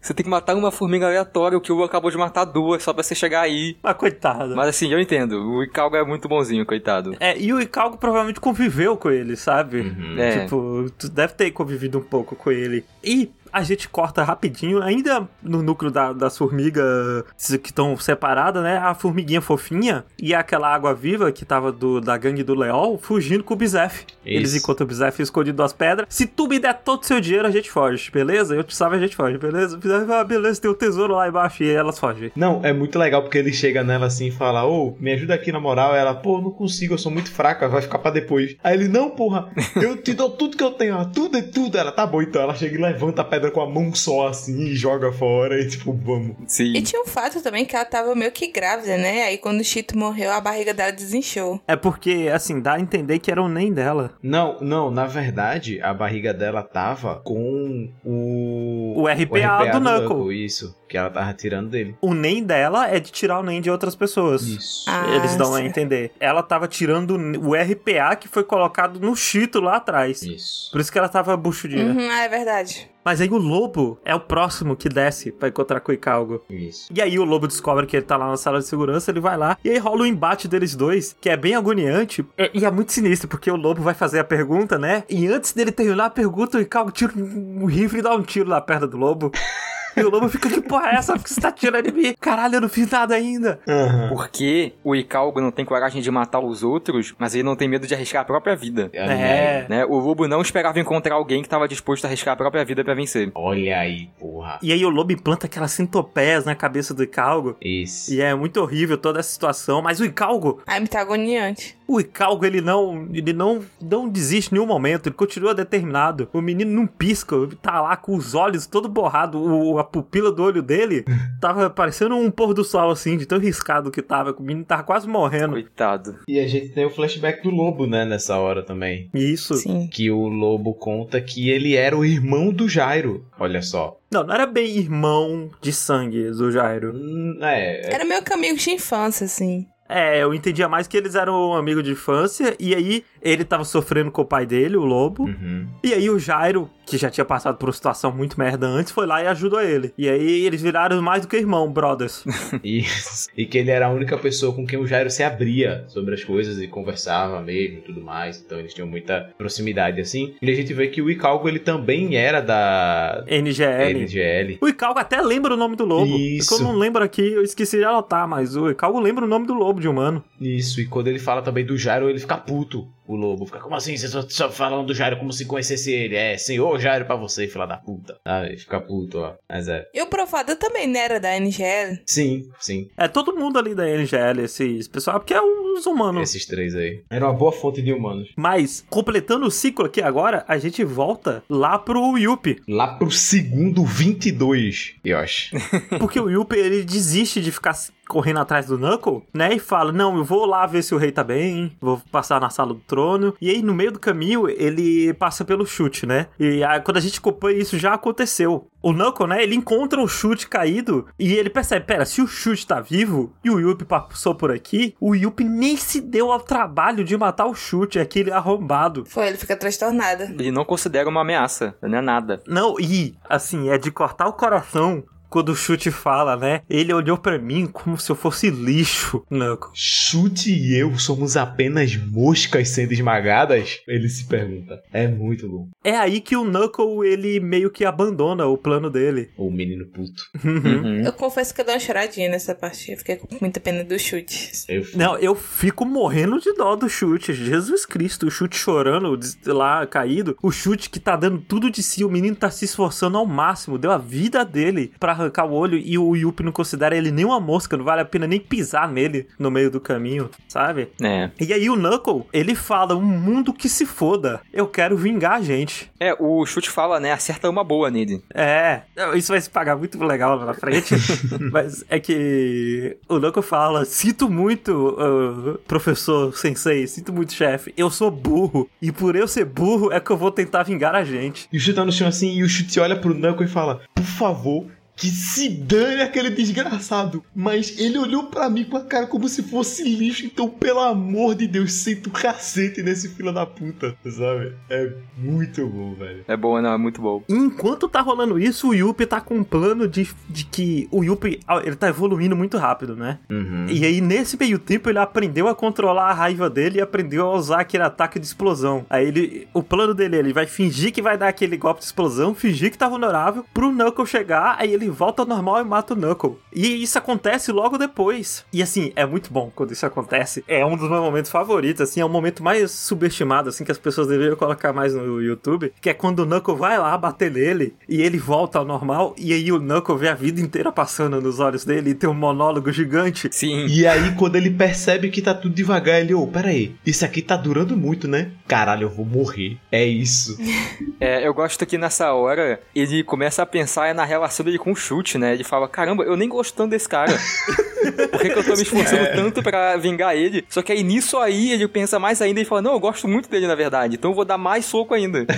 É basicamente assim, ele nem é meu amigo, mas eu gosto tanto do cara, ele tava aqui comigo o tempo todo, então eu vou ter consideração por ele. É isso. É, Eu acho incrível esse momento, Não, sabe? é 100% broderagem, assim, o instinto puro e enra- enraizado de broderagem. assim. E olha que momento tenso. Eu, olha, eu já sabia o que ia acontecer e eu achei que o Knuckle ia morrer. É, Assim, eu... Porque o desenvolvimento do Yuppie nessa parte é muito boa, sabe? Porque quando ele explode de raiva na primeira vez e acaba a explosão, ele descobre, tipo, ele, ele entende, sabe? Ele entende o propósito dele, ele, ele entende por que, que ele é assim, por que, que ele tem sentimentos, e aí ele desenvolve altruísmo. E ele entende, caralho, eu tô aqui é pelo rei. Tudo que eu fizer agora, todo esse sentimento que vou- vai, vai vir pra mim vai deixar de, de vir, é pelo rei. Então eu tenho que controlar esses meus sentimentos, não por mim, mas pelo rei, sabe? Porra, é muito foda, é muito Fê, foda. você achou que o Knuckle ia morrer? Eu achei. Eu já tava muito preocupada porque o chute. O chute, né, já foi embora. O Mora também tava meio. Já. Só a capa já da tava gaita. muito ruim, assim. É. Eu já tava preocupada. Eu, pronto. E, assim, ninguém tinha morrido até então, de fato, né? Assim, morrido, morrido mesmo. Aí eu fiquei preocupada. Não, vai ser o Knuckle. E eu já tava. Eu gosto muito do Knuckle. Não, mas eles constroem muito que ele vai morrer, porque mostra ele pensando, ah, Gon, Killua, mestre, é com Isso, vocês. É, aquelas lembranças de morrer, né? Tipo, Aham. ah, se valeu a pena viver ou não. Aparece uma rosa se despedaçando, né? Sim. Na tela, tipo, é muito pra ele morrer, assim, morreu. Então eu tava muito, eu já tava muito triste, não você tem noção de como eu já tava com, tipo, eu já tava de luto antes de acontecer. Mas, Fê, você gritou quando o Killua salvou ele? Vocês não têm noção do grito que eu dei. Eu, tipo, eu, eu, eu soltei o celular assim, longe. eu tava assistindo pelo celular, soltei o celular longe. Eu escutei daqui a Fê gritando.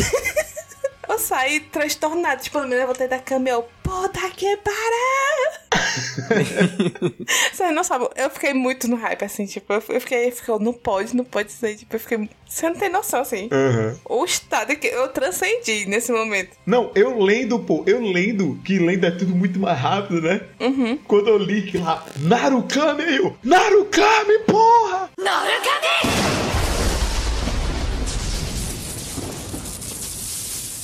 É isso!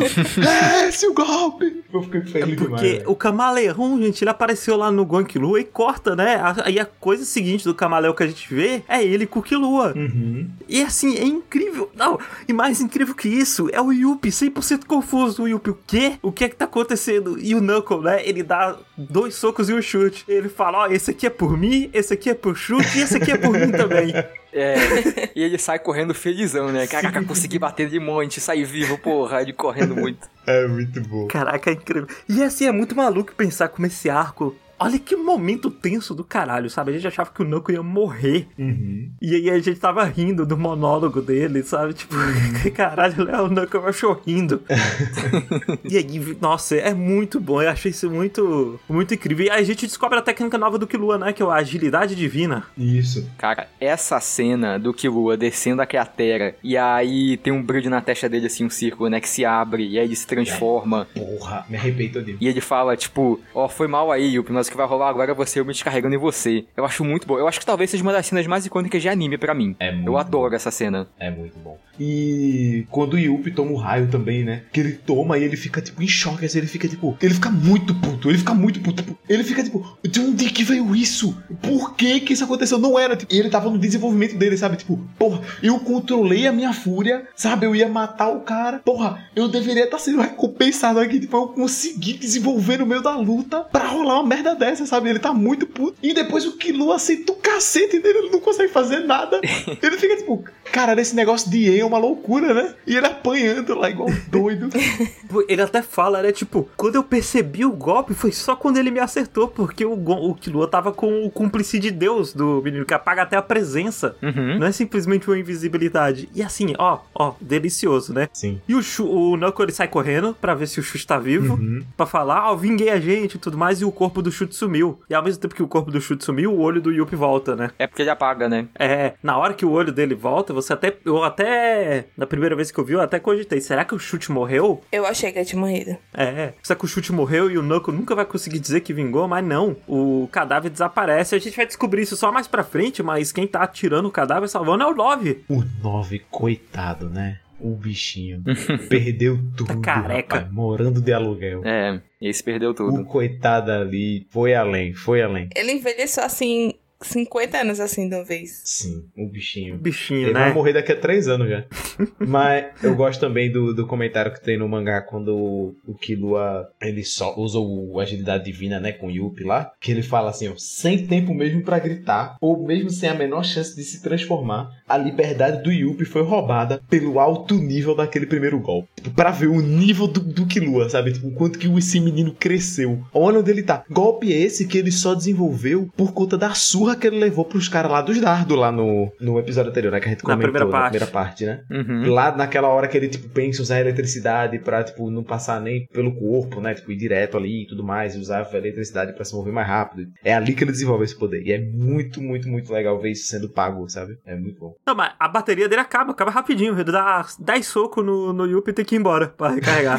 Que foi algo que ele tinha comentado com o Kaito antes, que os raios dele gastavam muita energia. Uhum. Aí o, o Morel aparece nesse momento. Morel, que lá do Puff, aparece aqui e se junta com esse arco. E olha pra você ver como é um vai e vem de personagem vindo de um ar pro outro e vai e vem, e vai e vem. E rola todo aquele lance de- deles distraindo o Yuppie, né? Com os fantoches de fumaça no formato do Knuckle. Que aí o Yuppie, ele cai no bait do bait do bait do bait. É, essa aí é, é loucura, muitas camadas. Sim. É, que vem um clone, aí ele pensa, não, esse aqui é falso. Aí vê o outro, esse aqui também vai ser falso. Esse aqui vai ser o verdadeiro. E não é, também era falso. E eu fico muito agoniado nessa parte, porque, tipo assim, o Morel, ele não pode mais fazer clone, porque ele tá sem o charuto. É. E aí ele tá apagando os clones dele lá, e eu pensando, meu Deus, você vai fazer o quê, homem, quando acabar os clones? E ele fica contando, né? Sim. É, só tem 85, só tem 75, Sim, sim. só tem 65. Inclusive, burro demais, Morel. Nem pra colocar uma pulseirinha segurando o cachimbo dele.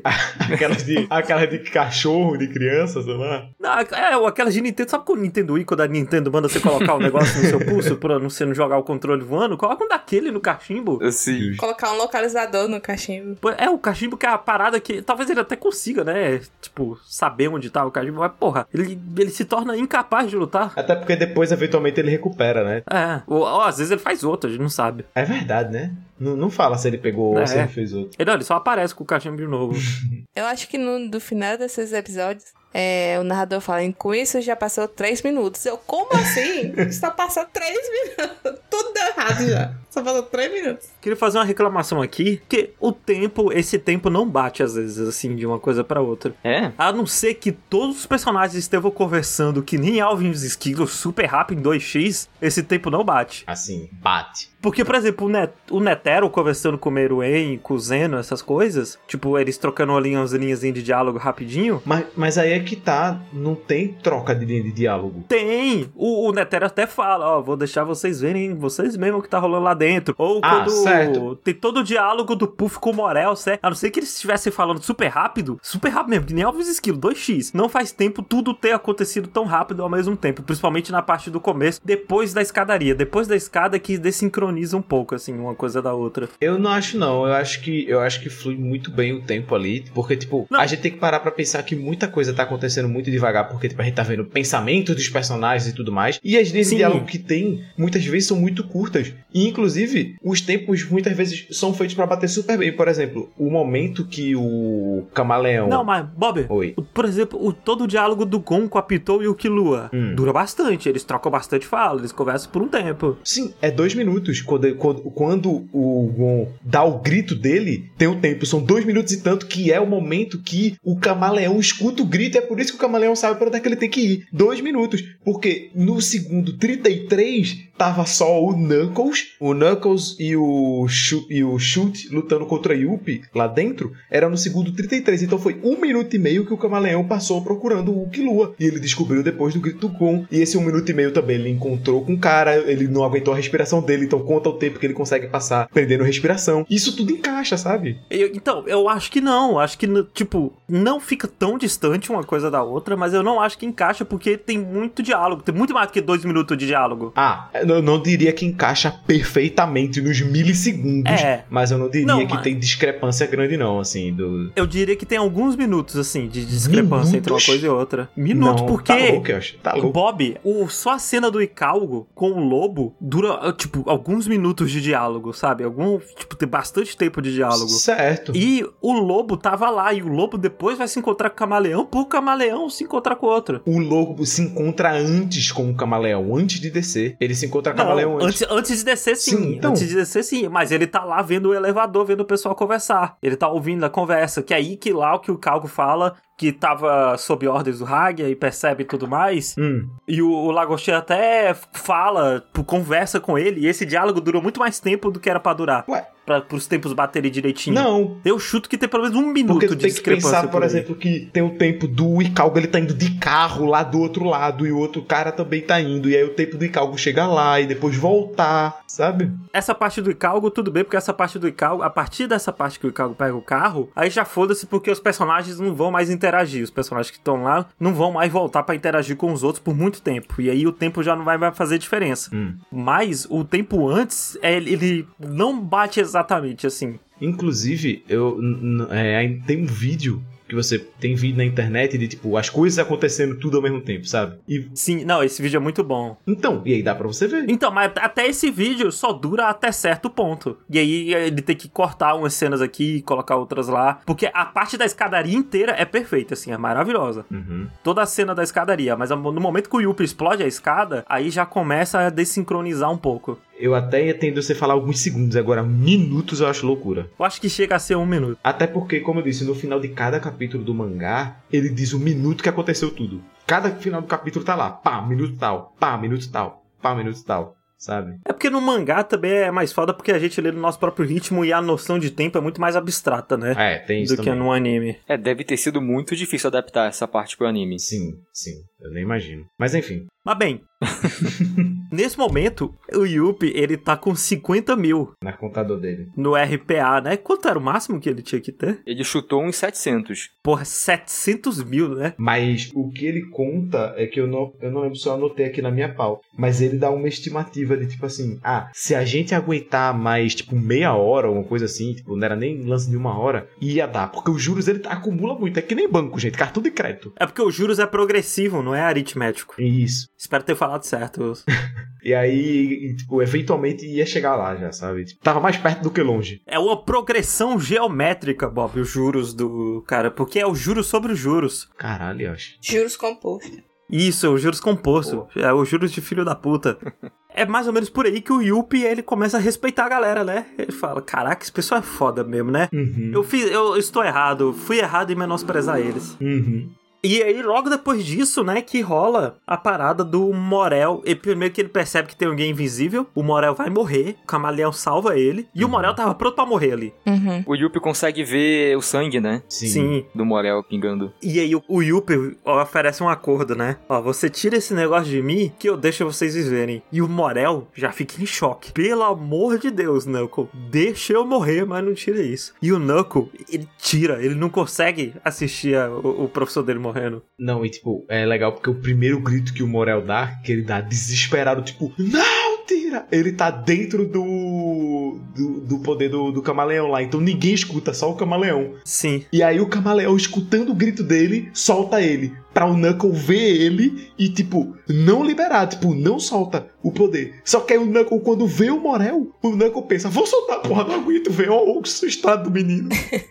e aí ele solta, sabe? Então, tipo, mais uma vez, como que os personagens são vivos, né? Tipo, o camaleão, ele faz um negócio esperando um resultado que faz muito sentido, tipo, se ele soltar o cara ali, tipo, dizendo, vou entregar ele pra você não destruir o negócio, mas o Knuckle pensando o contrário, o Knuckle pensando, não, olha o estado dele, eu vou salvar ele, sabe? É, é, é muito, muito profundo a maneira que é desenvolvido os personagens. Fê, você ficou desesperada quando o Knuckle tirou o RPA? Eu fiquei, mas não tanto, assim. Eu achava que alguma Faltava coisa... muito ainda, né? Pra dar 700 mil. É, eu tava assim, tipo, isso não vai dar certo. E eu achava que já ia dar alguma coisa muito ruim dele tirar o RPA. E eu fiquei, eu fiquei mais, assim, preocupado que o que ia acontecer com o pessoal que tava por perto. Mas assim, gosto que o Yuppie ele cumpre a palavra dele, ele faz a parte dele do, do acordo. E eu gosto mais ainda da reação do, do Knuckle depois, quando o Yuppie reconhece o Knuckle como um oponente digno, né? E aí o Morel vira assim e fala: Não, vamos, vamos voltar atrás desse filho da puta. E o Knuckle chorando, eu não consigo, porque ele me reconheceu. Ele vê como um igual, né? Ele fala, tipo, ah, ele cumpriu a palavra, gente ruim ele não é. é, tipo, ele é brother. e ele, tipo, passa a gostar. O, o Knuckle é um cara muito simples, Pelux. Ele é. É, não, eu gosto muito do Knuckle. E é aí que, um pouquinho antes, né, dessa parada toda, que o Yuppie muda de forma, né? Ele fica todo Sim. diferentão. O que, que vocês acharam dessa nova aparência dele? Aí ficou parecendo centauro, né? É, eu gosto de umas coisas e não gosto de outras, assim, Eu odeio aquele negócio na cabeça dele. no braço dele, aquela que sai de uma boca de um, de um cara. Ah, o, o rifle. Parece um rifle, assim, que é, tem um monte de, de caras, assim. É, eu acho muito nojento. ah, mas eu acho que é essa a intenção, né? Ser meio bestial, assim. Eu acho muito da hora o design. Mas aí o Yuppie, ele pega e ele pensa, né? Tipo, porra, o que que eu tô fazendo aqui, né? Eu vou atrás do rei. Uhum. Caralho, olha o tempo que eu perdi aqui com essa galera, foda-se. Aí ele sai cavalgando, assim, pocotó, pocotó, pocotó. E ele se encontra com o Puff. Isso. Puff esse que já tinha avaliado toda a situação, né? Ele tinha visto onde tava todo mundo, basicamente, e tudo mais. É, a gente voltando, né, aqui, que o Puff, ele. O Puff de verdade, o Puff real, vai lá pra onde tá o Gon e a Pitou. Isso. E aí ele, ele- Assim, eu acho meio estranha a situação. Tipo, porque ele fica lá, o Puff, né? O Gon fala, não se mexe. Aí ele, tá bom, não vou me mexer. Aí no episódio seguinte ele se mexe e vai embora.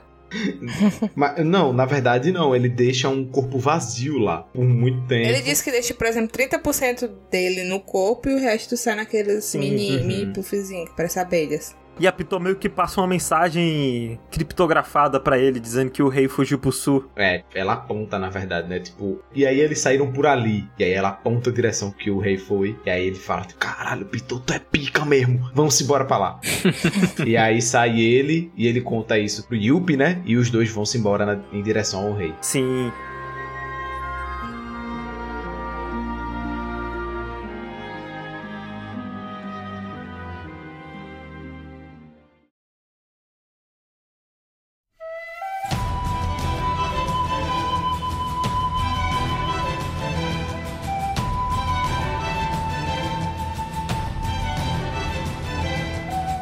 E agora eu acho que dá pra gente ir pro Netero. Acho que dá, hein? Dá pra sentir a pressão agora. E a primeira coisa que eu queria comentar do Netero é que é nesse episódio que o dublador do Netero morre. Ah. Eles vão gravar esse episódio e aí nesse episódio já é outro dublador do Netero. Não é o mesmo de antes. Caramba, não sabia. É, também não. É, eu só percebi porque comentaram e aí eu comparei as duas vozes e realmente é outra voz Caramba, que, que tá dublando o Netero. Que que triste. triste. Mas, pô, morreu de velhice, pelo menos, foi tudo certinho. Não, não foi uma morte horrível nem nada do tipo. Uhum. Sim. Mas o Netero e o Meruem chegam nessa área deserta que é usada pra teste. E primeiro, eu gosto muito que o Meruem tenta resolver no papo. Uhum. Ele chega, ô, bora conversar isso aqui. O Meruem sabe que ele é muito poderoso e mesmo assim ele quer resolver no papo, sabe? Uhum. Ah, acho incrível, né? Ele agora entende, né, que, tipo, ex- existem humanos que valem a pena viver, por assim dizer, né, que têm os seus valores e tudo mais. O, e a gente tem um flashbackzinho do Netero conversando com a Associação Hunter. Tipo, não é nem com a Associação Hunter, é que com quem manda na Associação Hunter. É, É. Que a gente nem sabe quem é a direita. E ele pergunta: eu posso usar qualquer meio necessário? E a associação fala: pode. E o Netero, então beleza. na verdade, é meio que o contrário, né, eu acho, não? É meio que a associação virando pra ele e fala, eu quero que você use qualquer meio necessário, porque se você falhar, pode significar, tipo, fa- é a falha da associação Hunter, você vai perder a eleição, a gente vai perder tudo, tipo, vai ser muito ruim pra associação Hunter e blá blá blá. Eu- que eu- talvez eu tenha lembrado errado, mas eu jurava que era o Netero que perguntava isso: se podia usar qualquer meio necessário e o pessoal autorizava usar qualquer meio necessário. né? Mas bem, Enfim. uma dessas duas coisas acontece. O Netero mostra o NEM dele pro Meruem, dá um tapão no Meruem. Uhum. E o Meruem ainda assim quer conversar. Eu gosto muito que o Meruem tá determinado a não ter mais matança. O Meruem tá Meruem pacifista. Dito isso, o Meruem... É muita ideia errada isso, gente. Eu vi muita gente comentando no comentário que eu Nossa, o vilão está certo, o Meruem está certo. E a mesma parada do de dizer que o Thanos tá certo, sabe? É. O Meruem mesmo comenta que muita gente vai morrer, ele vai usar do medo pra chegar no objetivo dele e tal. Mas aí é que tá, né? Tipo, é aquele lance de. Não é diferente de como a gente trata outros animais, né? Tipo, Ah, não, é. é. é isso. Uhum. A gente só dá mais valor pra vida humana, mas o que o Meruem tá querendo fazer não é diferente. É do genocídio ainda. gente- Então, mas não é diferente do que a gente faz com vaca, ou com galinha, Sim. ou com outros animais, sabe? Que tipo, Ah, a gente sim. dá. Acaba dando menos valor, mas tipo assim, são animais como qualquer outro, né? E assim, eu falo isso como um carnista, né? Mas tipo, a gente dá menos valor pra esses animais, sabe? Eu só comentei isso porque eu vi pessoas a favor do Meruem. Eu só deixando claro que, gente, o Meruem ainda é muito ideia errada. Cauê, é, ainda é muito pilha errada. Ah, E sim. o Netero consegue convencer o Meruem a lutar ah, e fala que, ó, eu sei seu nome. Se a gente lutar e tu fizer eu me render, eu digo teu nome. É, ele toca na ferida, né? É. Sim. Porque o Meruem já tava com isso na cabeça, de qual que é meu nome, quem sou eu. E aí o Netero fala, ó, se você conseguir me vencer e não me matar, eu te digo o seu nome. E aí o Meruem, né, já até fica, caramba, vou ter que vencer sem matar ele e tal. Aí fica até perguntando como é que ele sabia o nome dele. Mas é, Ah, é, é. ele Um dos meus conta. subordinados estava quando a sua mãe morreu e ela falou o seu nome com as últimas palavras. Ele conta isso. E é muito legal quando ele conta, ele dá um sorriso tão sacana. Sim. Quando ele fala assim, ô, tu não quer saber teu nome não, hein? E dá um sorriso pilantra. Pilantra. Eu, O caralho, Netero é um filho da puta também, né? Ele é. Assim, É, não, é um velho safado. Ele é.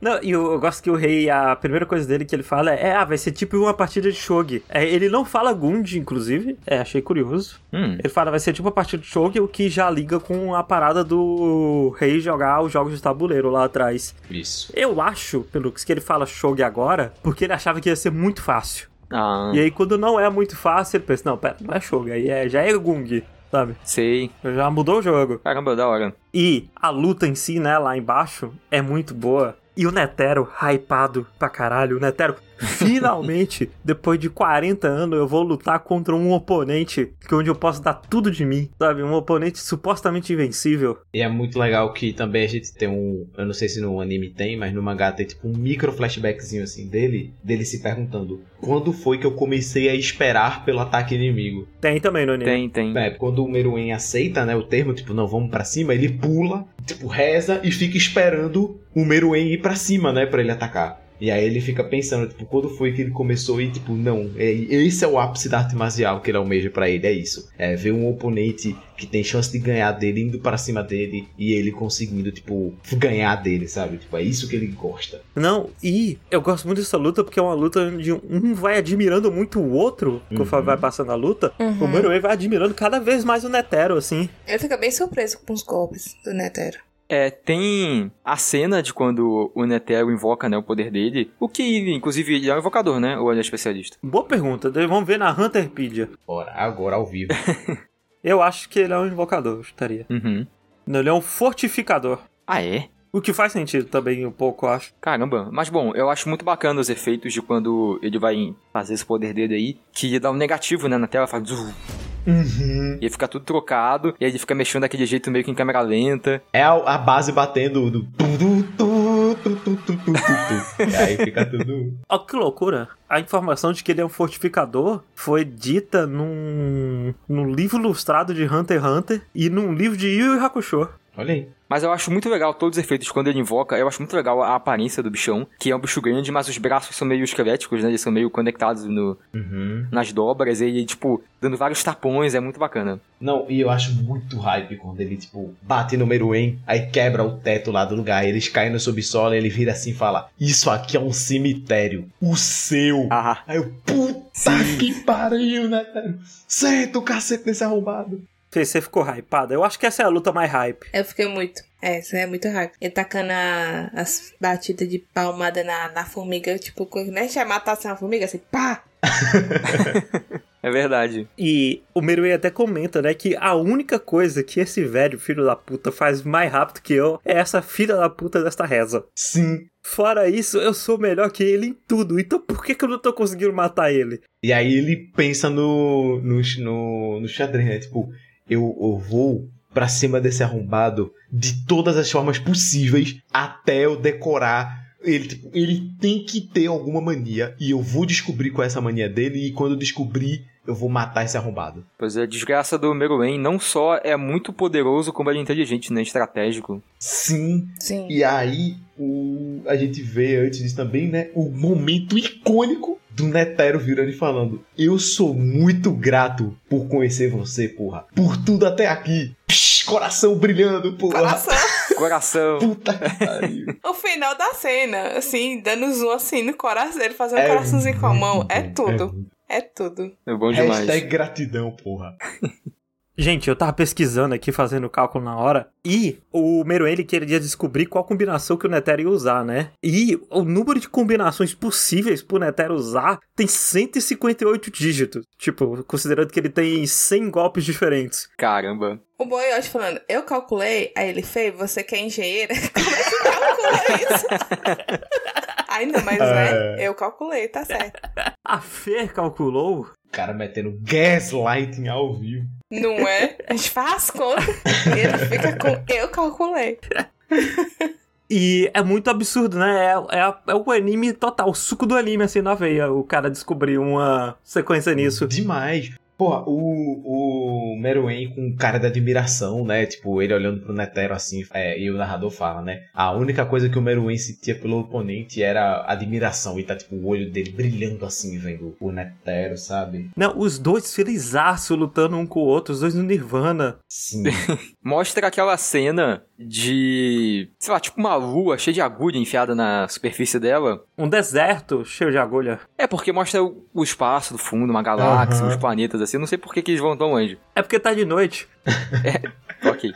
E aí mostra, tipo, ah, ele encontrou a luz em uma agulhinha, né? Aquela possibilidade. E aí que ele consegue acertar e cortar a perna do Netero. E ele fala também, né? E ele, e ele prevê que o Netero treinou o tempo que ele treinou, né? Prevê não, né? Ele imagina que isso aconteceu, porque ele fala, né? O único jeito dele ter se tornado um lutador melhor que eu, nesse sentido de conseguir ser mais rápido que eu nisso, é se ele tivesse abandonado dele mesmo e dedicado única e exclusivamente a treinamento de 5 a 10 anos, sabe? Ele até pergunta, Meruem, você quer realmente jogar isso tudo fora? Tipo, Uhum. todos esses anos de treinamento que você fez, se você morrer agora, vai ir tudo pro ralo. E uma coisa que eu queria comentar do NEM dele é que, tá aí, né, o NEM do, do Netero, a condição para ele usar o NEM é que ele tem que rezar antes. Sim. É, o outro faz o Jajunk e vai, o outro não pode usar nas correntes de ninguém, e o Netero tem que rezar sempre que vai usar. Uhum. Só que a parada é que ele reza muito rápido. É, ele treinou por décadas, sei lá, aquele tempo todo lá. E supriu isso. É muito bom. Ele arranca uma perna do Netero, o Netero estanca ela na base do... É boa demais essa cena. Eu diria até que ele não usa nem nem, é só na base do ódio. É, ele força os músculos ali e fecha. É isso. E depois ele perde um braço. E aí o Netero percebe, não, já acabou, velho. Eu, eu já perdi isso. Eu vou tentar uma última coisa aqui. Não. E o, o Meruem fica, hahaha, que seu braço, não dá braço pra você rezar. Aí ele, idiota você que achou que eu sou, poderia ter os dois braços pra rezar. Aí ele começa a rezar só com uma mão. É, não. A reza vem do Vem coração. do coração, porra. Puta que pariu. Burra é você de achar que eu rezo com o braço, filha da puta. É muito bom, velho. É muito bom. Cara, sério, eu, tipo, a primeira vez que eu vi isso assim, eu tava contemplado, sabe? Sabe o que é maluco, Bob? Hum. Eu achava que essa luta durava uns quatro episódios, assim, Uhum. de luta. Uhum. Mas acontece um episódio só, a- o episódio inteiro é essa luta. Sim. E eu fiquei, eu fiquei muito assim pensando porque que ia dar tudo errado já, porque isso fica faltando acho que uns 10 episódios pra acabar o arco. E eu fiquei, meu Deus, o que mais pode acontecer? Uhum. Porque isso aqui era pra ser o final do arco. Pois é, né? É o ápice do anime. Sim. Sei lá. Exatamente. E aí a gente volta pra o- aquele debate, né, de como que e o Togashi, ele tá subvertendo o gênero de shonen nesse, nesse, nessa temporada, sabe? Nesse arco. Como que ele pega o arco, que tipo assim, Hunter x Hunter até então não tinha tanta cena de luta, poucas cenas de lutas tinha em Hunter x Hunter, assim. Tinha muitos momentos tensos, mas sem luta, sabe? Partida de vôlei, o, o Gon tentando pegar o broche com a vara dele, assim, sei lá. Luta de verdade tem umas quatro. Isso. eh, Você pode dizer? Que é o Hisoka contra o Gon, o Kurapika contra o Vogin, ah, o Gon contra o Bomber. E agora? E agora essa do Netero contra o Rei. O Lucifer contra o, o pavô do Killua também, que é super rapidinho. Ainda mais quase não é uma luta, Quase né? Por isso que na eu digo. É. E essa agora. E na verdade, nem essa agora, né? E as lutas desse arco. E esse arco ele tem as lutas. E a gente tá vendo isso puro suco do hype. Mas ele pega aí, tipo assim, esse é o personagem mais forte que existe nesse universo. Ele tá lutando contra, esse, no caso, o humano mais forte que existe nesse universo. Lutando contra o vilão mais poderoso que tem nesse universo. E não tem uma mega transformação. Não tem um. Tipo, eles não estão destruindo o universo, lutando entre eles ali, soltando um poder que vai bater a lua e tudo mais. Não. Mas ainda assim é incrível. E é incrível a solução que a gente tem pela derrota do Netero, né? E antes, né, o Netero usa a mão zero. Isso. Que eu gosto muito que o, Mer- o narrador até comenta, tipo, o Meruem, no- nesse momento, eu- ele foi abraçado por duas mãos muito gentis. e aí rola o Nen Zero e é comentado que todo o Nen do Netero foi usado ali. É. Se aquele golpe não der certo, acabou. E o Meruem sai só com os arranhões, ele sai machucado, assim, Sim, ele sangra. ele sangra e tudo mais. E o Netero tá só a uva passa Sim. caída. Vida, assim. É, o Netero completamente vazio, né? Até os olhos dele estão negros e ele tá fraquinho. Os machucados, né, da, da perna e do braço já abriram, já estão espirrando sangue. Ele realmente deu tudo de si naquele golpe. Literalmente, assim. Porra, mas, Bob, a humanidade A humanidade, Yoshi. tinha uma última carta na manga, Bob. Olha que filha da puta, Yoshi. Olha que filha da puta. Esse arrombado, ele pega o arco principal do anime dele sobre criancinhas lutando e. e- Olha só que amizade fofinha deles dois pra falar o quão desgraçada a humanidade e que a gente nunca se importou com criaturas inferiores, sabe? No dia 6 de agosto de 1945, às 8h15 da manhã, uma bomba atômica apelidada de Little Boy foi jogada em Hiroshima. Três dias depois, outra bomba, apelidada de Fat Man, foi jogada em Nagasaki às 11 da manhã. Aproximadamente 200 mil pessoas morreram nesse, nesse bombardeamento, incluindo milhares de mulheres, crianças e idosos. Mais da metade das vítimas tiveram uma morte rápida e muito provavelmente nem entenderam o que aconteceu. Já os outros tiveram mortes mais dolorosas e lentas. Sobreviventes em uma área fora do marco zero tiveram queimaduras severas junto com muitos outros casos de leucemia. Por um período de tempo, chuvas radioativas foram criando mais e mais vítimas. Tempos depois, várias mulheres começaram a ter filhos que nasceram com doenças terminais e problemas de formação. Eu queria só comentar essa parada da bomba, porque Pra mim, o Togashi tá claramente fazendo uma crítica aqui, sabe? Tipo, muito, muito óbvia Não, sem a menor sombra de dúvida. de que tá vendo esse vilão aqui de anime? Esse vilão aqui invencível de anime, ele é equivalente, se não menos pior do que essa coisa que aconteceu na vida real, Uhum. sabe? De- Desse crime de guerra que aconteceu na vida real, porque eu até fui pesquisar mais sobre isso pra ter mais embasamento pra falar, né? Porque historiadores, boa parte deles concordam hoje em dia que essas duas bombas não eram necessárias, assim, que já tava tudo acontecendo pro Japão se render e essas bombas foram muito mais uma demonstração de poder dos Estados Unidos Uhum. do que realmente eles querendo parar a guerra. Tanto, Bob, eu comentei, eu acho, lá no grupo, mas uma das bombas, a bomba que ia ser jogada em Nagasaki, não era pra ser jogada em Nagasaki, era pra ser jogada em Kyoto. Uhum. E só não foi jogada em Kyoto porque um dos secretários de guerra dos Estados Unidos queria passar o próximo feriado lá.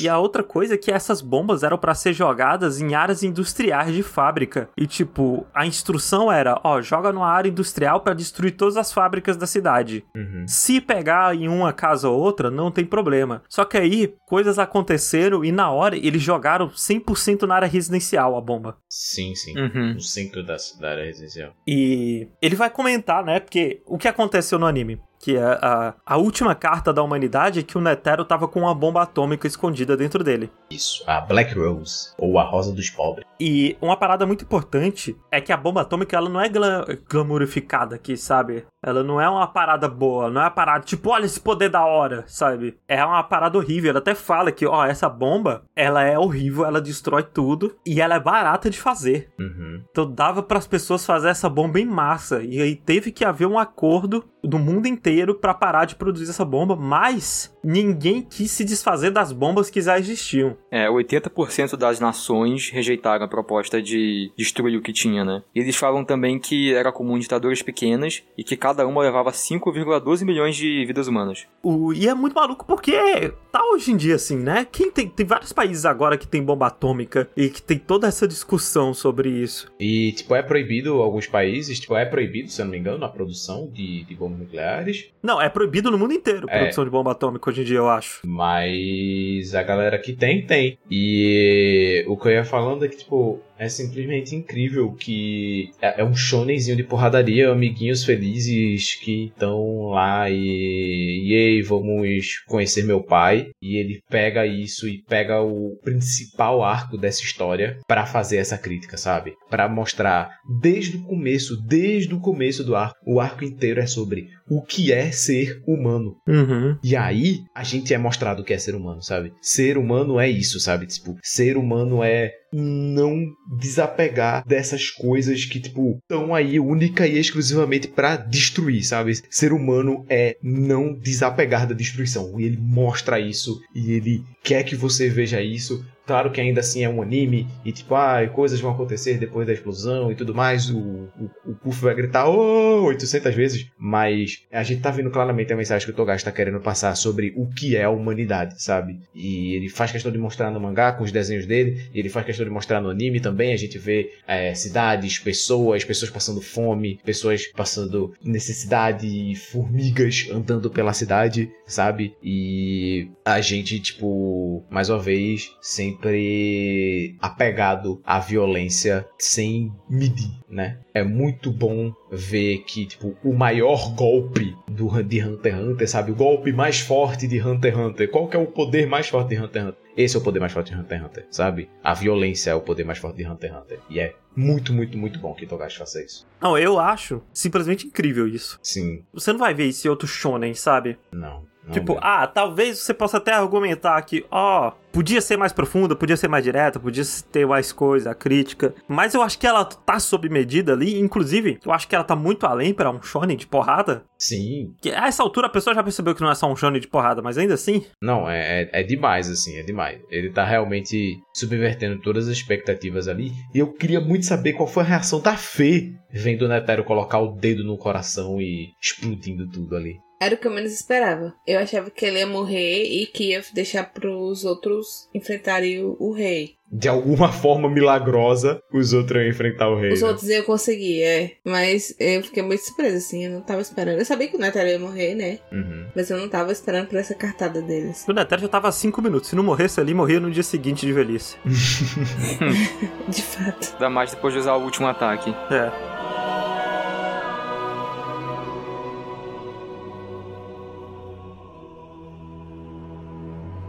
E a gente pausa aqui nesse momento da explosão pra voltar pra uns outros núcleos aqui importantes, que é O da palma, a palma acorda. é, mano, mas antes da Palma acordar, ainda rola do Knuckle encontrar o clone do Puff que tá lá com o Gon. Eita, é verdade. É, e é aí que. A gente não precisa se alongar nisso porque não acontece tanta coisa aqui. Mas acontece o Gon falando: o rei foi pro sul. Isso. E aí a Pitou olha assim e fala: caralho, ele percebeu o que eu falei, sabe? Tipo, ele tava ligado, o moleque tá esperto. É, o Puff explode, foge um monte e o Knuckle fica encarregado de cuidar do Puff.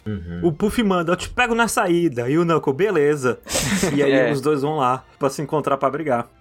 E aí já é por aí, jogo logo um pouquinho depois disso, que o Gon, ele fala, ok, você terminou. E ele levanta. Sim, é verdade. E a Pitou, ela realmente tinha terminado. E o Gon ficou, caralho, ele percebeu? Ele terminou, tipo assim, alguns minutos antes de dar uma hora, né? Tipo, faltando uns 4 ou 5 minutinhos antes de dar uma hora. E era o plano da Pitou, tipo, terminar e, tipo, enrolar ele o máximo possível ali, né? E, sei lá, pra depois chegar ao rei ou sei lá, qualquer coisa. E o Gon manda o Knuckle e o Killua pegar a Komugi de refém. Uhum. É, você vê, assim, de novo, a gente já falou várias vezes, né, aqui, mas a, a virada que ele dá no personagem do Gon, né, que Uhum. o menino bonzinho, obviamente ele não era completamente padrão bonzinho, né, o objetivo dele não era salvar todo mundo, mas ele era um menino que perdoou o, Bomber lá, né, e a galera, que curou essa galera, e agora ele tá usando a criança inocente de refém. Aí ele manda pegar de refém e fala: Pitou, vem comigo pra pedir. Se você tentar me enrolar de novo, ele, eu mando matar ela. Aí eu,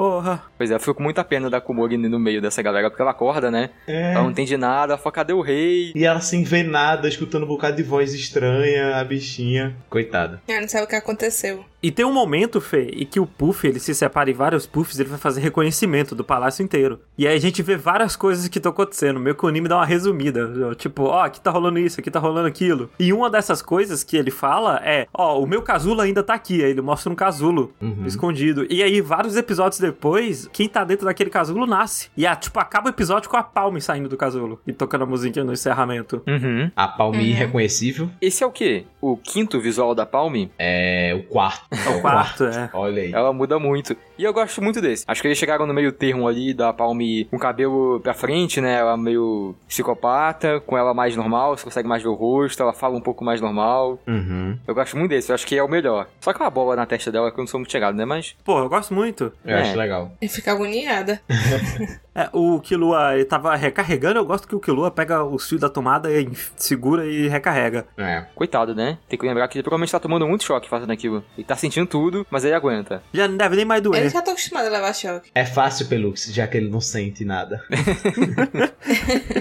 Ele vai ir embora dali, ele sente a presença da Palma e rola todo aquela, aquele encontro Uhum. dele discutindo se ela é amigo ou inimiga, porque ela tá meia humana, meia formiga. Porque ela foi, fez parte do experimento do Puff pra ver se conseguia fazer super soldados. Meio humano, meio formiga. Usando pessoas que têm NEM. E é legal porque a primeira coisa que o Killua pensa quando vê a Palme é: se o Gon vê a Palme, ele endoida. Se ele vê ela do jeito que ela tá aqui, eu perco o menino. Então eu tenho que fazer de tudo pra eles não se encontrarem. E ela tá logo tipo: Oi, Killua, você viu o Gon? É basicamente a primeira coisa que ela pergunta pra ele assim. Sim. É, e aí rola toda a luta deles dois rapidinho. Acho que ele não precisa segurar tanto. Que ela entra no modo baioneta. Que é muito da hora. Ela luta contra o Gon. É muito bom. Ah, eu, eu, eu acho conceitualmente muito legal, assim. Uhum. É tipo, Uhum. é, né? Ela fica tipo, ah, agora eu vou usar o golpe do Viúva Negra. Aí ela fica, põe uma roupa super legal, assim. Ela é feita feita de cabelo. toda feita de cabelo. E eles lutam. E a parada daquela roupa é que a defesa é tão boba que ela pode se focar totalmente no ataque. É. Uhum. E ela completamente supera o Killua, né? Sim. Uhum. E o Killua, ele pega e ele fala: Não, vou tentar ganhar tempo. Vou começar, sei lá, falar de emoções aqui. Uhum. E aí ele, ele começa tentando só ganhar tempo, só que aí ele fica emocionado de verdade. E é muito triste essa cena, gente. É de partir o coração. A cara dele chorando, que ele não pode ajudar o Gon, que ele não pode fazer o Gon feliz. E desesperado, chorando. Ai. É, a Didi bota tudo pra fora. Foi uma terapia pro Killua. Assim. Ele tava precisando desabafar. E aí que a Palme acorda. Inclusive, muito bom a Palme acordando. Porque vem o Puff falar merda. E aí, 01, conseguiu matar ele, tá beleza? 01 é o caralho. Aí ela aperta, pau, meu nome é Palme. eu acho muito hype esse momento, eu acho muito legal. É muito bom. Porque ela, ela lembra, né, de quem ela é. E eu passando aqui pelas anotações, eu vi uma, uma parte legal aqui que a gente acabou deixando passar, que é um, só um comentário besta, mas que eu acho legal, que é quando o Pufo tava lá vendo o gol com a Pitou, ele percebeu assim, ele falou, caralho, esse é o cara mais determinado dentre todos os nossos inimigos aqui agora. É. E esse cara é o problema. Gon é o problema. Ele pode não ser o mais forte. Mas se tem alguém que quer matar a gente, é esse moleque aqui. Misericórdia. é, é muito legal. E aí a Icalgo e a Palme se encontram. Uhum. Coitado do Calgo, né? Não foi ele que achou a Palme. Ah, mas ele fez a parte dele, o Ele menino fez se o esforçou. Fez o melhor. E aí, a gente volta pra explosão, que é mais ou menos por aqui que ela rola, porque o Puff e o Yuppie percebem a explosão, vão correndo pra salvar o rei. O Yuppie entra na explosão, foda-se, porque ele é mais resistente. Ele encontra um churrasquinho de Meruem, que ainda tá vivo. E aí, vem uma cena que eu gosto muito, que são do Puff e do Yuppie se sacrificando pelo rei. Não, desde que o Yuppie encontra o Meruem lá, ele já sai gritando e chorando, né? E aí ele sai da explosão e o Puff vê e fica os dois gritando e chorando, olhando pro cadáver, entre aspas, né? Que eles acham do rei. Sim. Não, eu- os dois gritando, oh, é muito bom, cara. É muito bom. Eu acho sensacional. Não, e aí eles começam a se sacrificar pelo rei, né? Uhum. O, o Puff passa a aura dele e o, o Yuppie, que não sabe passar, dá umas gotinhas. E aí o rei elogia e eles ficam muito felizes, assim. Eles ficam tão felizes que eles querem se sacrificar por inteiro pra salvar o rei. Sim. É, e o rei tava bem acabado, né? Porque o Baigon foi forte ali na formiga. E aí eles tiveram que dar boa parte deles, assim, pra Uhum. reestruturar o rei. E aí tem vários takes deles num, no céu, né? No paraíso, com anjos, É. ficando muito felizes.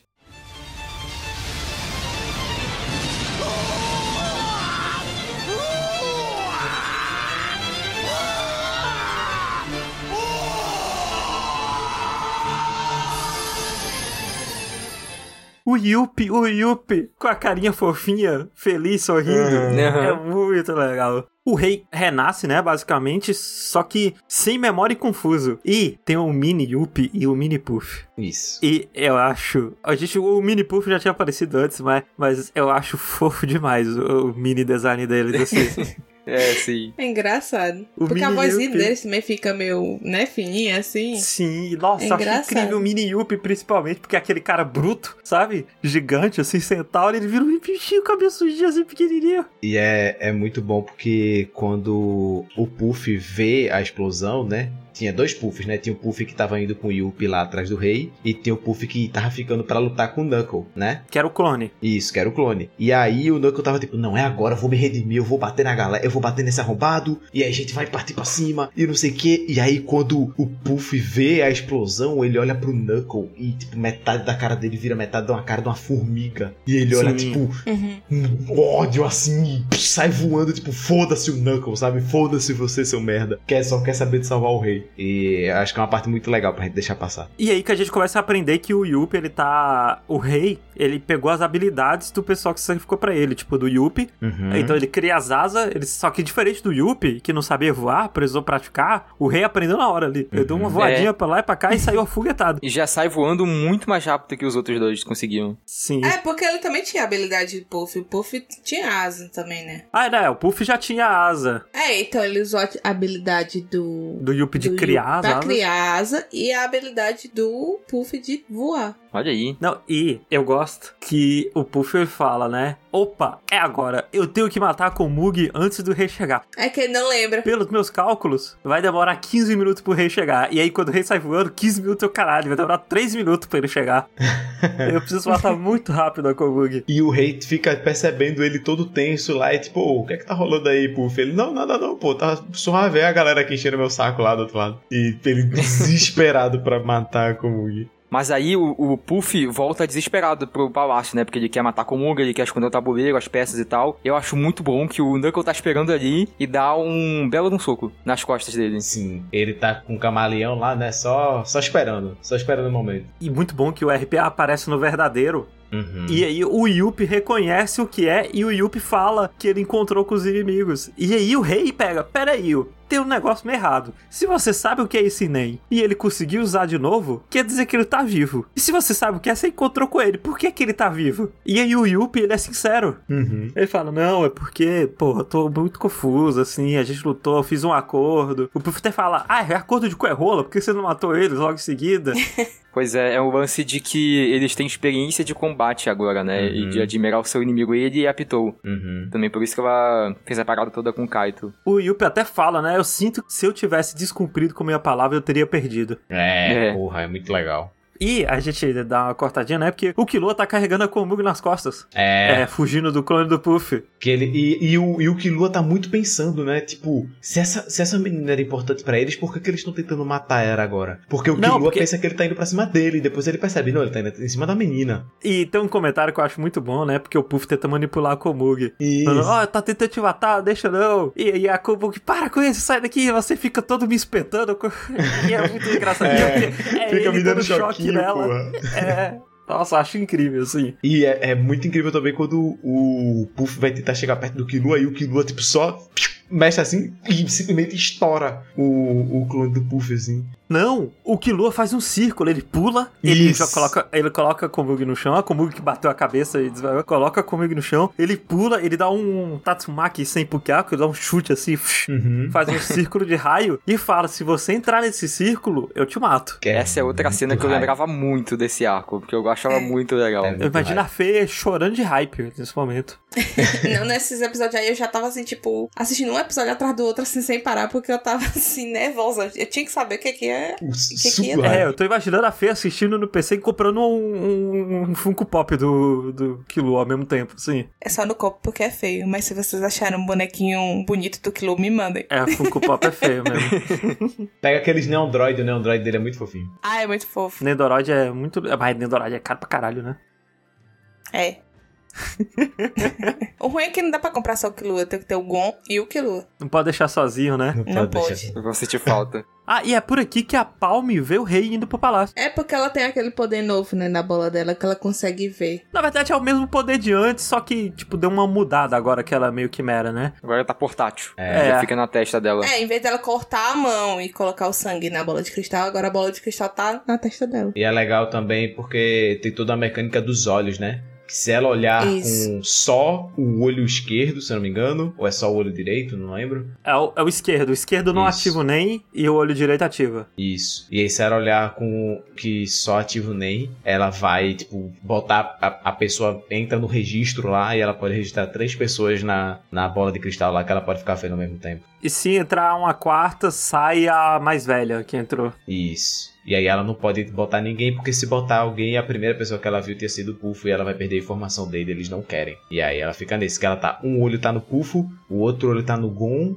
E o outro tá no rei. Não tá no gol, não, tá na Pitou. Isso, tá na Pitou, é verdade. Não, e o outro não tá no Rei, não. O outro tá em. E o terceiro tava em quem? Eu não lembro onde é que tá o terceiro. Acho que é do Killua. Deve ser, né? Acho que era. Ah, porque eu tenho certeza, porque a última coisa que ela vê quando ela tá entrando no casulo é o Puff e a Pitou. E, é Pitou. por isso que, que ela lembra. É por isso que ela fica andando com a mão tampada no rosto e de vez em quando ela tira e depois coloca. Isso. Depende da hora que ela quer ver o que tá acontecendo. Voltando um pouquinho aqui agora pro Meruem, que ele chega, ele vê a galera toda lá, que o Puff diz, ó, isso aqui é tudo gado, pronto pro abate, tudo seu, você é o rei desse mundo. E o Meruem, não, pera, mas tá faltando alguma coisa. O Puff, enquanto isso, tá se livrando das peças de tabuleiro dos negócios. Varrendo tudo pra debaixo do tapete, correndo pra cima e pra baixo. E é nesse momento que o Yuppie dá uma, começa a dar uma torcida, o tempo seco, foda, do palácio. Fudeu a garganta do menino. e eles vão pro quarto da Komugi, o Meruem encontra uma peça do, do Gunga, e é, mas ele ainda não é o suficiente, ainda não entende muito bem o que tá acontecendo. E aí o, o Puff percebe que ele. que a memória dele também volta com palavras, não só com imagens, o que se torna uma informação muito importante mais pra frente. Uhum. E, tipo, é legal desse momento também é que todos os sentimentos que estão passando por ele está passando pelo rei, né? Então o rei sabe que eles estão escondendo algo, O rei sabe de tudo deles. que o rei fala que eles são um só agora. E eles ficam muito felizes quando escutam isso. O rei, se ele já era forte antes, agora. Tem aquele golpe que ele usa no RPA do Knuckle, né? Que é tipo um Kamehameha absurdo. É a explosão do Yuppie. É. Sim, ele tá, tipo, muito forte. Sim, ele agora tá, tipo, realmente invencível, assim.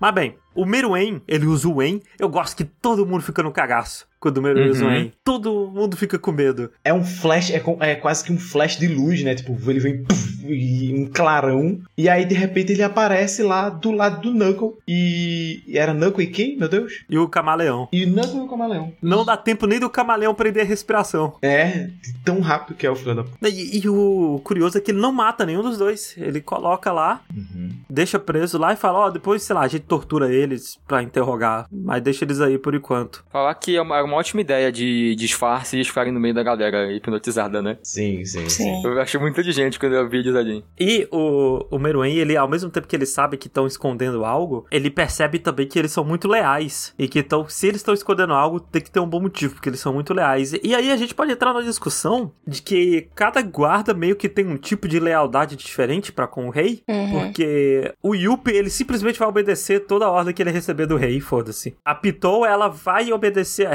rei com ressalvas. E o Puff vai tentar agir por trás do rei, sabe? Os três pensando no benefício do rei, mas cada um de uma maneira diferente. Uhum, é verdade. Você consegue pegar vários exemplos de situações que eles fizeram exatamente isso. É porque, por exemplo, a Pitou nunca mataria a Komugi, sabe? Tem aquela cena dele discutindo com a Pitou sobre como que ela usa o En, né? Pra ele não ficar sendo vigiado, mas ao mesmo tempo pegar a galera em volta. Eles quase que negociam ali. Sim, sim. Sim. Como é que vai ser a situação. Ela usa o Wayne em todo lugar, menos no andar, nos andares de cima, né? Tipo, ela só usa nos andares de baixo. Uhum. Ó, e o rei sangra pelo nariz, mais ou menos por aí. É, acho que é por aí. E agora eu acho que a gente pode ir pra parte do, do Gon, porque vai se tornar importante pro outro arco, que é Gon e Pitou chegam. Kaito finalmente vai ser ressuscitado. Isso. Você acreditou, Fê, que o Kaito ia voltar ao normal em algum momento? Não, eu sabia que não. Meu coração vai dizer que não. E assim, a Pitou tem um celular, foda-se. Foda-se.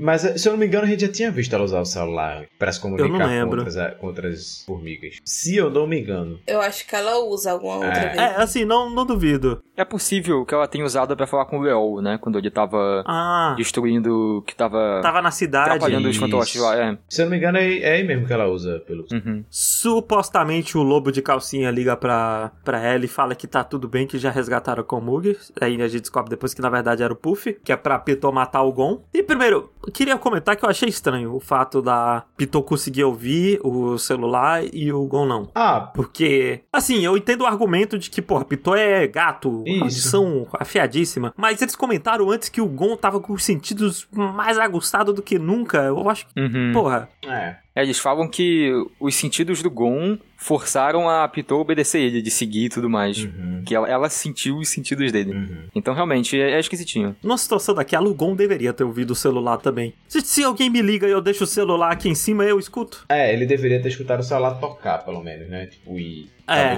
é porque só vibrou coisa. aparentemente. Mas até aí, vibração. Às vezes eu deixo um negócio aqui em cima e escuto lá de baixo. É, o celular vibrando. No, no, no apartamento antigo que eu morava, o, o celular do vizinho, quando tocava no vibrador. Do vizinho! Ele deixava na mesa. Eu conseguia escutar no apartamento embaixo, a porra da mesa dele vibrando lá de cima.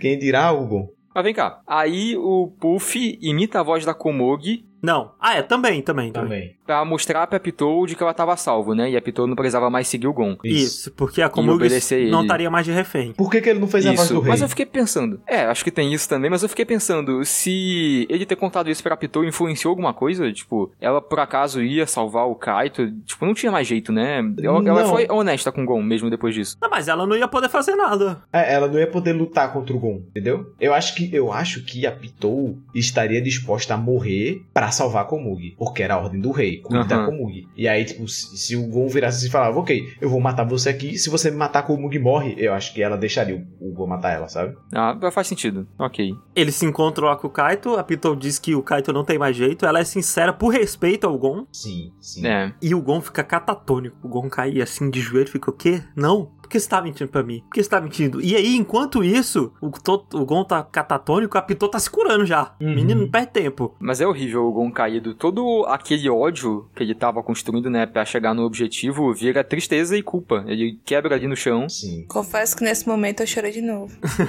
Ah, é compreensível. A palma que tava com o olhinho no Gon, vê o, com o olhinho na Pitou, vê a Pitou se curando, e aí já pega. Lua, corre afoguetado lá que o Gon vai precisar de ajuda. É. E o que o, o Gon, nesse momento todo no mangá, ele é desenhado todo vazio. Tipo, a Pitou é desenhada normal, mas o Gon não. Tipo, o Gon ele tá tipo vazio, assim, não tem preenchimento, o cabelo dele tá branco, tipo, tá tudo branco, assim, tá completamente vazio, todas as partes que ele aparece. Hum. Só o olho dele preto, assim, completamente vazio, assim. Sim, ele fica. Ele volta quase a ser uma criança, né? Ele fica chorando, ele fica na cabeça dele pedindo pra Pitou curar o Kaito, ele pede ajuda pra não sei quem for, ele tá completamente desesperado. Ele fala, por que que você tá se curando? Por que você não tá curando ele? É, e aí quando ela vira pra ele assim e fala, Gon, desculpa, mas eu tenho que matá-lo pelo bem do rei. Aí ele, tipo assim, me matar? Não vai curar? Não vai curar ele? Então não vai curar o Kaito? E aí é quando ele quebra de vez. Ó, é muito bem dirigida essa cena, né? Eu já vi algumas vezes assim no YouTube as velas, o vento, o nem dele. O nem dele começa a ficar preto e branco, sabe? Como fosse umas pinceladas mais cruas assim. E eu queria falar que a última palavra que ele fala antes dele quebrar de vez e entrar nas profundezas e tudo mais é mentirosa. É a última coisa que ele fala. Filho de uma puta! Filho de uma puta, Togashi! Vai tomar no cu! E aí tem de novo aquele mesmo violino de antes. Uhum. Sabe, com as notas super agudas tocando, o Gon se transforma. E, Fê, o que, é que você achou da transformação do Gon? Tá vendo, Fê, por que, que a gente queria o Bob com a roupinha do Gon, o shortinho o coletinho? Ah, Eu, ta- eu já tava muito triste, assim, pelo Gon. Eu tava chorando pelo Kaito. Eu só, nesse momento, eu só chorava. Cai, caiu a ficha na hora que, o, que aquilo que o Gon tava se transformando ia dar uma merda do caralho. Não, eu não, eu não consegui, eu só consigo chorar, eu acho. Não me pergunte, não faça pergunta difícil, eu só consigo chorar. Porque eu queria muito, eu sim, o Kaito era um personagem que apareceu pouco, mas eu gostava muito, acho que muito pela afeição do Gon pelo Kaito, me fazia ter muita afeição pelo Kaito também. Eu acho que eles fizeram um ótimo trabalho em apresentar e fazer a gente gostar do Kaito naquele pouco ali. Exatamente. Ainda acho que se tivesse mostrado o primeiro episódio seria melhor, mas Seria, seria. E eu tava, assim, muito triste, assim, eu tava desastrada que nem um Gon, assim, como assim o Kaito não vai voltar?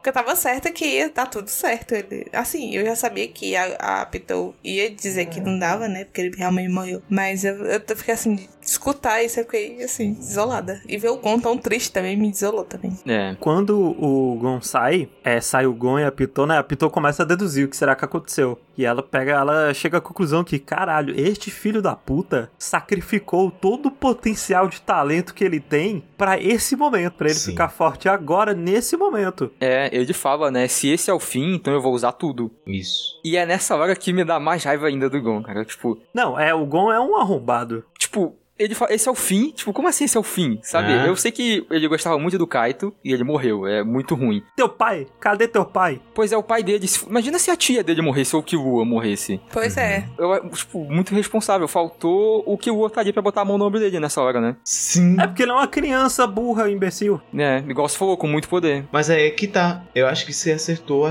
o ponto, Pelux. Tipo, o Gon, ele já teria feito isso antes. Se não fosse o Killua, sabe? Uhum. Se o Killua não fosse essa âncora emocional do Gon, o Gon já teria quebrado há muito tempo. O Gon já teria quebrado muito antes. E agora que ele tá sem o Killua ali, pra ser essa âncora emocional dele, é, é isso, ele quebra. Ele não tem suporte ali. E quando ele quebra, né, tipo, a maneira no mangá que o Togashi desenha ele, tipo, ele- a primeira silhueta que a gente vê dele se transformando é tipo umas pinceladas bem fortes, assim, sabe? Com o nanquim e tudo mais. Ah, não, no, no anime também. No anime é até é quase abstrato quando a gente Uhum. Tá lá dentro ainda daquela, sei lá, igreja. E aí eu vou dar uma opinião aqui, que é, eu acho que ele no mangá fica menos esquisito do que no anime, mas eu não Eu sei se acho. eu gosto disso ou se eu não gosto disso. Tipo, eu entendo o valor dos dois ali, Uhum. mas ele no mangá ele não é tão esquisito feito ele no anime. No anime ele tá com a cara muito mais de adulto mesmo. Ele fica com cara de adultão assim. É, ele ficou parecendo um adulto. É,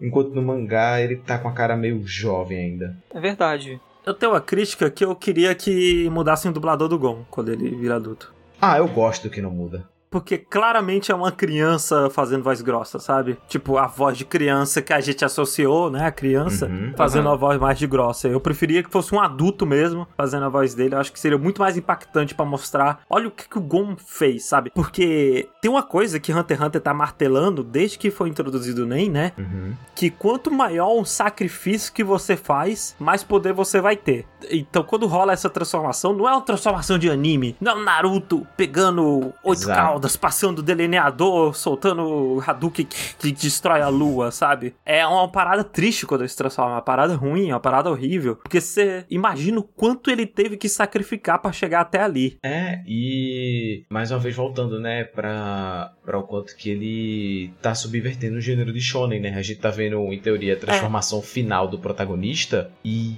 ela é triste, ninguém tá feliz de ver ele se transformando ali. E nem é uma transformação bonita, sabe? Ele tá ridículo naquela roupa. É, eu disse algumas vezes que Hunter x Hunter, eu não acho o Hunter x Hunter tão subversivo assim do shonen, mas a transformação é 100%, assim, eu acho 100%. muito subversão do shonen, eu acho, ó, incrível. Eu diria que é a construção mais bem paga do mangá do anime inteiro. Sim, tipo, ninguém fica feliz vendo o Gon se transformar. Ninguém tá feliz vendo o Gon ganhar essa luta do jeito que ele tá ganhando, sabe? Tipo, eu, eu vejo ele dando os, os socos na Pitou e eu tô dizendo, para, sabe? Eu tô dizendo, para com isso, Gon, pelo amor de Deus, para, sabe? Porque não, não tem felicidade nesse momento. A gente só, só tá preocupado. E isso é incrível. É a luta final que ele tá, que tá plantada desde o começo do arco. E tá se pagando agora, sabe? Tipo, é- é- é triste. E é triste, não é hype. É, é devastadora, é devastadora. E a outra parada é que isso se liga com todo o tema, né, desse arco da parada da o lado ruim e o lado bom do ser humano. Sim, o que sim. faz o ser humano ser ser humano, as vontades irracionais que o ser humano tem, desde o Knuckle é, querendo vingar o chute por orgulho deles dois, até o Gon, tipo, sacrificando tudo em um momento de raiva, de desespero dele. Mas o que acontece é que o Gon esmigalha a Pitou. Não, ela nem clica. Quando a, Big, a Pitou pula, ele dizia, dá um chute nela pra cima e ela passa 45 segundos cuspindo sangue no céu. Não, e ela cai e ele já acerta um socaço na cara dela. Uhum. É, esse soco, inclusive, é muito bem animado no anime e o painel dele no mangá é muito da hora também. É brabo. Uhum. Porque ele tá com o cabelão grande. E outra coisa, né? A roupa dele não é uma roupa super mega estilosona. Ele tá com a mesma roupa que ele tava. É, então, é ridículo, ele tá ridículo. É, E a parada é que, acho que a Pitou comenta, né? Que ele sacrificou tudo aquilo como a gente comentou, o futuro, né, o potencial dele, pelo corpo dele de, sei lá, 20 anos no futuro, caso ele tivesse treinado sem parar, né? Sim. Algo assim, tipo o Netero, ficou lá dando soco. E o cabelo dele cresceu, né, esse tempo todo. Uhum. Ele tá com esse cabelo gigante, é muito doido. O que é correto, eu gosto que o Togashi faz, tipo, vai ficar tosco ou não, o Togashi acha que é o que deveria acontecer e ele faz. Aham. Eu acho muito incrível ele fazer isso. Inclusive, amo os cosplays do Gon adulto. É. Amo Depois mesmo. pesquise cosplay Gon adulto, é incrível. Eu acho até que eu tinha tomado um spoiler já de Hunter x Hunter sem entender, porque eu já tinha visto algum meme de cosplay do Gon adulto. Ah, Antes de eu ter visto. Eu vou procurar, que agora eu tô muito curiosa. Procura, é muito bom os cosplays do Gon adulto. muito bom. É muito bom. E aí, quando o Gon acerta o socão mais bendado da história dos animes na fuça dessa filha da puta, e ela sai voando 75 quilômetros, Ela fala Yokata. É, ela só fala: graças a Deus que fui eu que tomei esse murro na fuça e não o rei. E você pensa, caralho, né? Olha como esse personagem é vivo. Ela não tá com medo dele. Ela sabe que ele, tipo, ele vai dar isso aí e depois ele vai morrer. Sei lá, ela sabe que ele tá fudido. Então, tipo, ela só tá feliz que não é o rei que vai sofrer, sabe? Ela até comenta, né? Ele vai, no mínimo, nunca mais usar nem na vida dele. Sim. E aí, a gente vê que quando ela toma esse socão, o Killua tá viu o brilho do, do, do murro no meio da floresta e pensa, fudeu de vez. E tá correndo lá na direção do gol. Eu acho incrível o tempo que ela fica atravessando árvore, voando, Sim. quando ela toma o soco. Ela passa muito tempo atravessando várias e várias árvores, assim. Você ficou com dó da Pitou, Fê? Não. Bateu foi pouco. Sinceramente, não. Realmente ela merecia mais. É, eu. Quando ela tava lá protegendo a Komugi, eu fiquei com um pouquinho. Que, tipo, ela tava muito numa situação muito desconfortável, muito errada, que ela não deveria estar ali. Elas até comentam que é uma mãe protegendo o filhote, né? É, fala que é a mãe protegendo e tal. E aí ali eu fiquei um pouquinho, mas aí depois aí tudo bem já. Assim, é o pior que eu gosto da Pitou, sabe? Eu Sim. gosto dela assim. Mas ela mereceu. Mereceu demais. Não. E aí a gente vê a cena devastadora, né? Que é o Killua chegando e vendo o Gon esmigalhando a cabeça da Pitou no chão, né? É, aqueles brilhos eram vários socos na cabeça dela no chão. Ele sem parar, cavando um buraco no chão. A mão dele já coberta de sangue. E ele lá esmurrando ela no chão. Quando ele puxa a mão de volta e vem toda ensanguentada, assim. Nossa, é muito, muito bad vibes. É muito agressivo. E aí ele fala: Kaito, eu fiz como você me ensinou. Eu dei o golpe final. Vai tomar no cu. Tanto que eu chorei vendo essa porra na primeira vez. Vai tomar no cu, velho. Pelo amor de Deus. Ah, o Killua chega, chama a atenção dele, ele olha pra trás e ele tá chorando pra caralho, o Gon. É. Não, o Kilo ele nem reconhece. O Kilo ele pergunta: Gon é você? E aí o, o Gon vira chorando pro Killua. Uhum. E ele percebe que não foi uma técnica parecida com que a Bisque us- usa, né? Pra ela ficar mais forte. Porque quando a Bisque ficava mais forte, Era o contrário. a aura dela não aumentava. Ela mantinha a mesma aura. E o Gon tava completamente mais forte nos dois. Você vê como que o Killua é a âncora emocional do Gon, que o Gon, ele quando vê o Killua, ele olha pras mãos dele, ele percebe o que ele fez ali, ele percebe o que ele fez, e ele começa a chorar e ele fica devastado também. Só quando ele vê o Killua é que ele percebe a merda que ele fez, sabe? Tipo, Isso é um ponto que Killua é importante pro Gon. E é nesse momento também que a Pitou se levanta, A praga, né? Nossa. Sem cabeça já. e ela se levanta feita marionete e corta o braço do Gon. Que é aquela parada que já tinha sido introduzida também, de que tem Nens que ativam depois de morto e ficam mais forte. Uhum. É. E o Gon perde o braço direito, que nem o Kaito. Isso, e ele fala também que ficou igual o Kaito agora. E isso é muito coisa de criança, né? Tipo, olha só, eu fiquei igual o Kaito tava, sendo que ele tá na situação horrível. E é toda aquela história da criança com muito poder. E aí rola um, mais um de Ajaken. É, não, e ele fala, né? Tipo, está tudo bem. Isso não dói. Eu não estou me fazendo de durão. Só estou meio feliz. Eu finalmente me tornei como o Kaito daquela vez, quando ele perde o braço. Vai tomar no cu, velho. Oh, e ele segurando as pernas da Pitou com o pé. Sim. colocando todo o peso Sim. e fazendo. Admito, acho um. Não acho muito legal o Jajak sem braço. A- Assim, é isso aí. Ele dá o murro com o braço direito, eu acho. Se ele não tem braço direito, o murro vem do coração. É isso aí. Não, pô, eu acho muito da hora que ele vai cada vez crescendo mais, Uhum. até que envolve todo mundo, parece que tá tudo pegando fogo, tudo balançando com a energia. E ele, ele cresce, cresce, cresce, e aí ele diminui, como se tivesse ficado denso, não é? Uhum. E aí quando ele diminui, toca até um violino assim, tipo. Coisa fica tipo. Como é o violino, eu acho? Deixa que cortou aqui. Se puder fazer de novo. E ele dá o Jajak e começa a tocar o encerramento, aí vê o Killua se chorando. É, logo antes dele dar o Jejank, ele olha pra trás, né, porque o Blue com uma cara muito sofrida, nossa, é horrível Sim, a expressão sim, dele ali. sim. E aí todo mundo começa a chorar. Eu quase chorei, a hora que eu já vi isso umas três vezes. E quando acaba o mangá, tá, tá o, a frase final, né? Que no final dos capítulos do mangá tem umas frases. É tipo, ah, no próximo capítulo, então, o que será que vai acontecer? E a frase final desse capítulo é: A pedra se tornou grande demais. A pedra do Janjank. Vai tomar no cu, Togashi! Puta que pariu! 最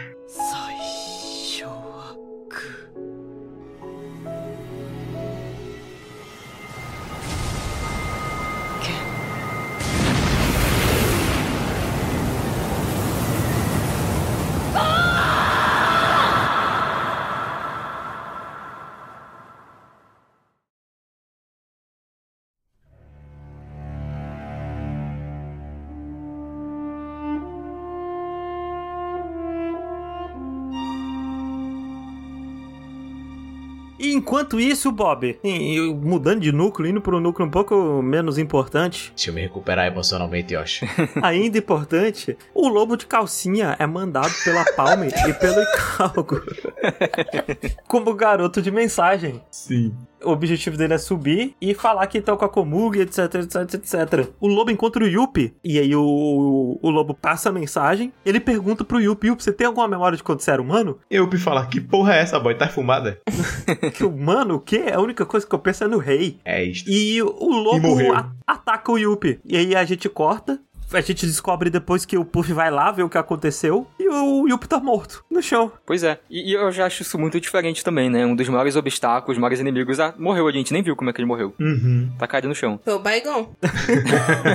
Foi o Baigon do Netero. Mas é, logo em seguida a Palme já explica que o rei foi envenenado e que o veneno é, passa para as outras pessoas que ficam muito perto. Ela, ela já sabe que eles ganharam, né? É, e o, Aham. o Puff tosse sangue nessa hora. Isso. Ela até fala pro Calgo, né? Tipo, agora a gente tá bem. A gente mantém aqui, a Komuga aqui embaixo, a gente envelopa ela, mas for só ganhar tempo. Porra, tem outro momento incrível agora, né? Porque o rei encontra o lobo. É revelado que o lobo não matou o Yuppie. O rei usa o Spiritual Message do Puff pra saber que o lobo quer muito matar o rei. E ao mesmo tempo que tá com muito medo. E aí o rei fala: Caralho, eu tô com fome. E aí nesse momento o lobo fica desgraçado da cabeça. Ele simplesmente.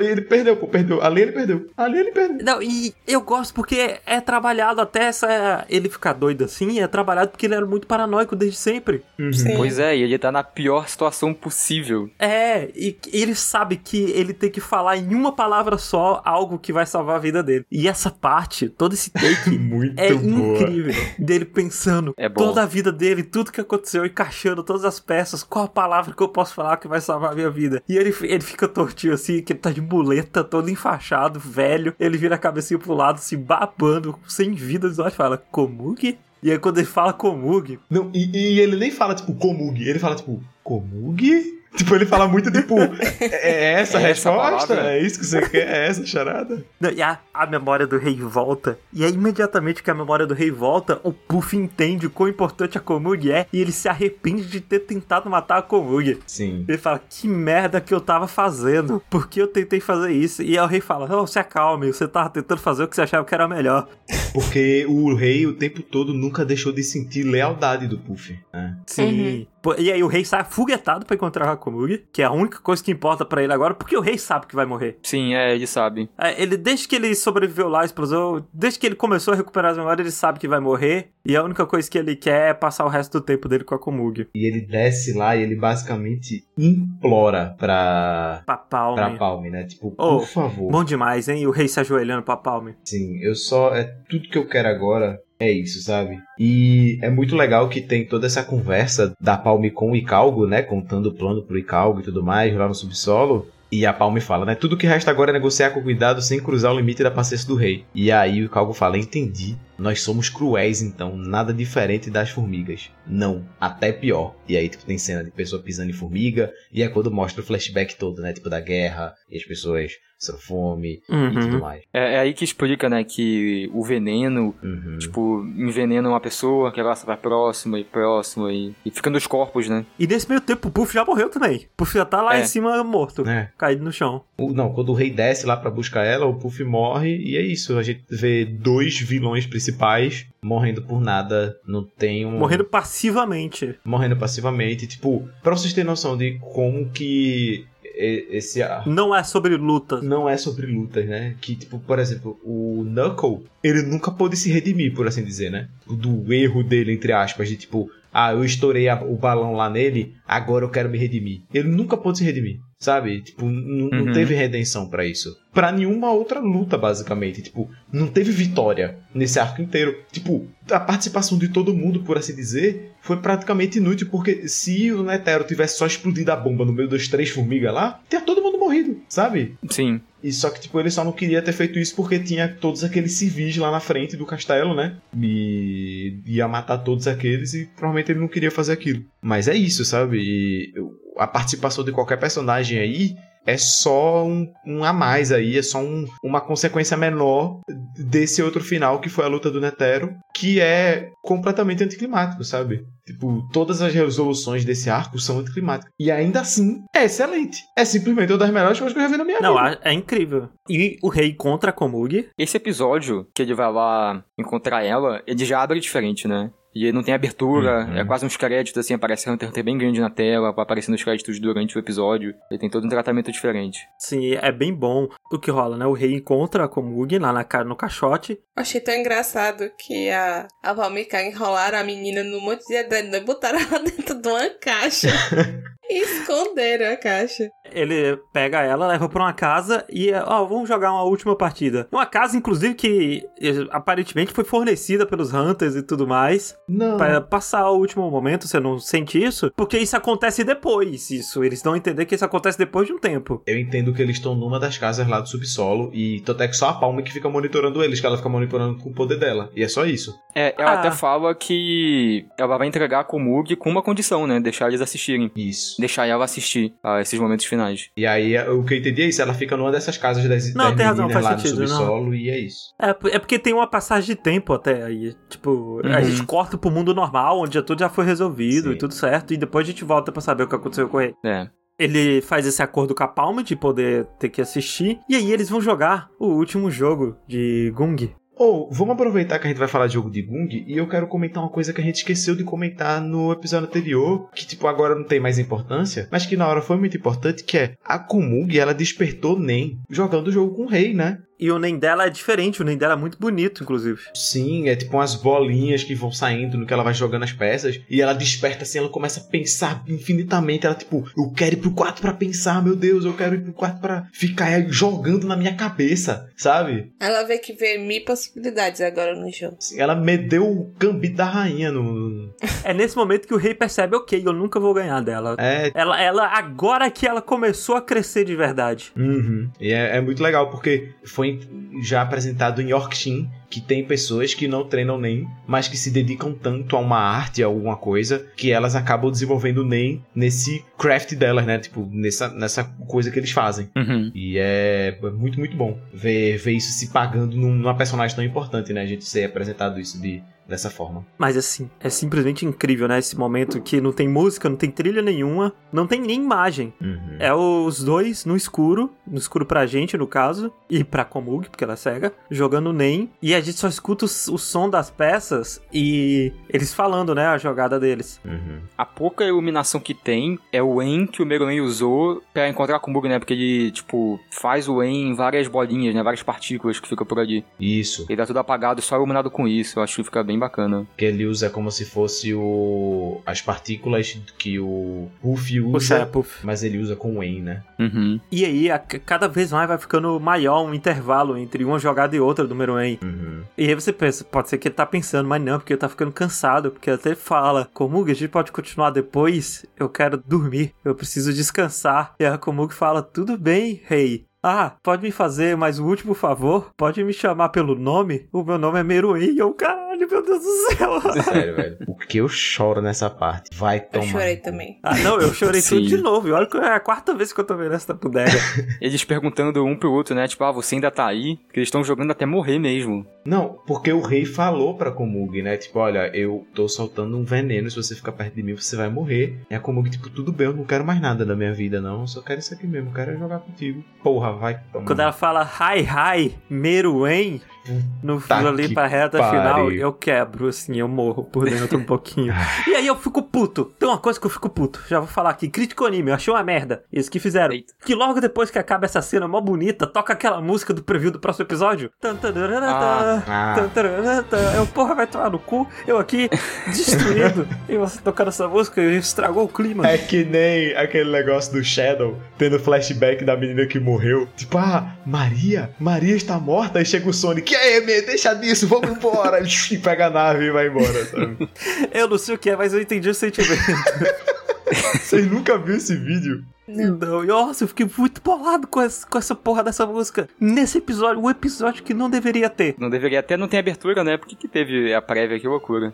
Fê, você chorou por muitos dias, né? Depois do, da morte do Meruem com a Komug. Eu chorei. Assim, é engraçado porque eu odiava o Meruem. Desde o começo, assim, eu odiava ele. Eu achava ele um personagem, assim, de Dragon Ball.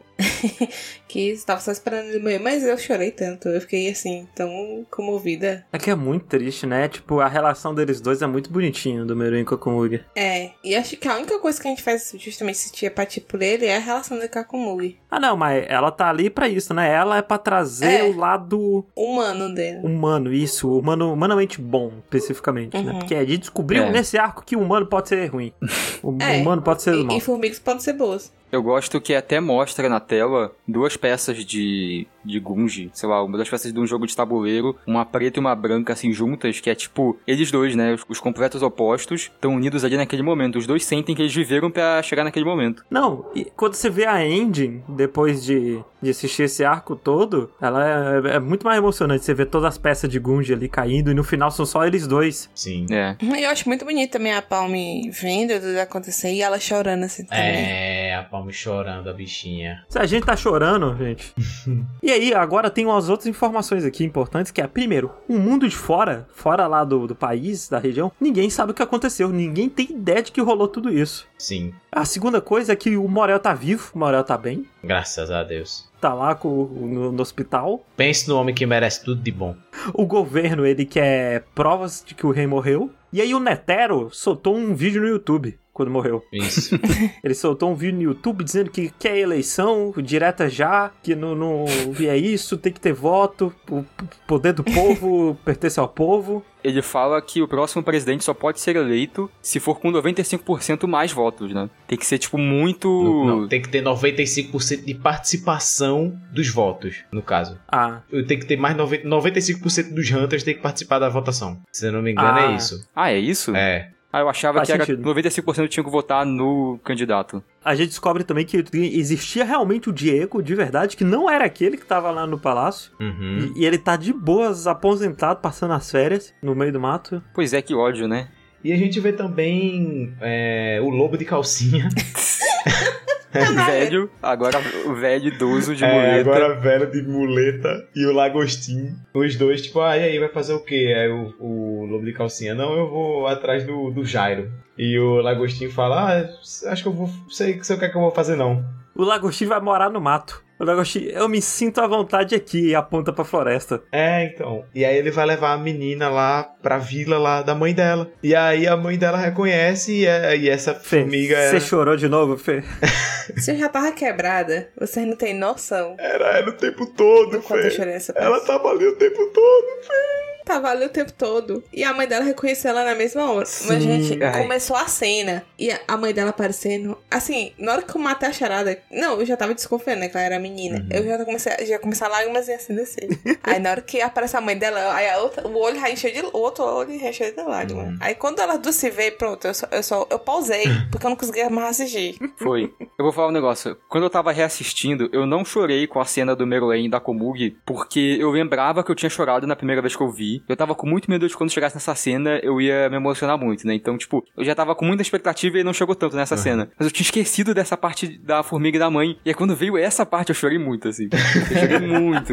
Eu tava me recuperando, aí tem a cena que ela vai atrás do Brovada pedir pra comer com Sim. eles lá, chorando. E aí eu chorei mais ainda, foi muito. E assim, ela é muito É fofinha. muito fofo ela ainda chamar o Nossa, Brovado. E o Brovada é meio tipo assim, ah, eu sou homem do mato, eu tenho que morar aqui na floresta. Mas de vez em quando eu dou uma passada aqui, quem sabe? É, É. Foi, foi, foi legal. E aí o Lobo de Calcinha foi-se embora com Com a água viva, com o Bizef. isso. E vão lá procurar o Jairo. A gente descobre que todas as formigas que sobreviveram foram classificadas como bestas mágicas e ganharam, tipo, cidadania, desde que não faça maldade. Uhum. O Gon tá quase morto. A moça diz que ele tá em estado crítico. Ele vai ficar em coma por muito tempo. Sim. E aí tem a última revelação, né, desse arco. O último plot twist. Que o Morel liga pra saber com o coach se tá tudo bem. Né, e avisar, ó, você ganhou cidadania, vai ficar tudo bem até agora. E aí, como é que tá a criança que você pegou pra cuidar? Aí ele fala, ele fala, essa criança é endemoniada, no paraquete tá destruindo tudo. Aí corta pra criança, eu sou o Kaito. E eu dou um grito nessa hora de novo. Não, é muito legal, porque, tipo, dá um zoom na cara do Morel com a música tocando e ele sai imediatamente correndo pro Gon e pro Killua. Aí nessa hora eu chorei tudo de novo. Eu chorei muito. ele saindo correndo, muito bom. E quando ele, quando ele vai falar com o Killua, né, a gente vê o- ele na frente, né, vendo o Gon, ele olhando o Gon dentro da sala, né, e o Killua tá devastado, devastado. Não, e o 9 super preocupado com o Killua também. É, e aí o Killua fala que eu queria que você tivesse dito, vamos derrotá-la juntos. Isso se chama parceria ou isso é amizade? Eu sei que esse, esse sonho do sonho é imprudente, e eu vou sempre continuar indo em frente, mas se você não se desculpar, eu farei você se desculpar. O, não, é muito bom, cara. E essa parada do Kaito, né, é um dos maiores mistérios de Hunter x Hunter que a gente tem até hoje. Assim, não é tão mistério não. E aí, a última cena. A última cena, né? Porque o Netero convocou os Zodíacos. Isso. E aí, quem é um dos Zodíacos? O personagem favorito da Fê. O pai do Gon, aquele arrombado. Vamos falar sobre o maior mistério de Hunter x Hunter é o Jin, certo? Aham. Onde é que tá o Jin? Quem é o Jin? Como é que tá o Jin? O Jin tá vivo? O Jin tá morto? Onde que ele tá? Qualquer coisa. E aí é revelado pra gente que o filho da puta tá vivo, tá de boaça indo pro lugar e a gente vê ele. Sem ser o Gon indo atrás dele. Ele é revelado pra gente porque ele é um personagem vivo na história também. Ele tem o propósito dele ali. E ele tá indo fazer as coisas que ele tem que fazer. E a gente é mostrado isso, sabe? Tipo, olha que filho da puta que esse Togashi é. Porque ele podia muito bem não Ah, ter mostrado ele. Tipo, o Gon encontrava ele de qualquer outro jeito. Ou sei lá. A gente vai discutir bastante ele no próximo arco agora. Eu estou ansioso pra ver a reação da Fê. Mas olha que filha da putice. Tenho certeza que a Fê vai adorar o Jin. Ele é um cara, é muito gente boa, excelente pai. A Fê se dando um tiro. Ai, Fê, você não tem noção. Ó, esse Eu, arco. eu detesto ele, vocês não têm noção quanto eu tenho um ódio dele. Eu dei ele mais do que o Hisoka. E ele não fez nada. Vai aparecer um personagem, Fê, que você vai odiar. Mais do que ele. É possível. Mais do que ele. É possível. É possível. Fê, não tem um ser humano que gosta do Jin, Fê, então não se preocupe. É, não tem um ser humano que gosta do Jin, A única pessoa que gosta do Jin é o Gon. mas nem o Satanás gosta do Pariston. E esse sim é fila da puta.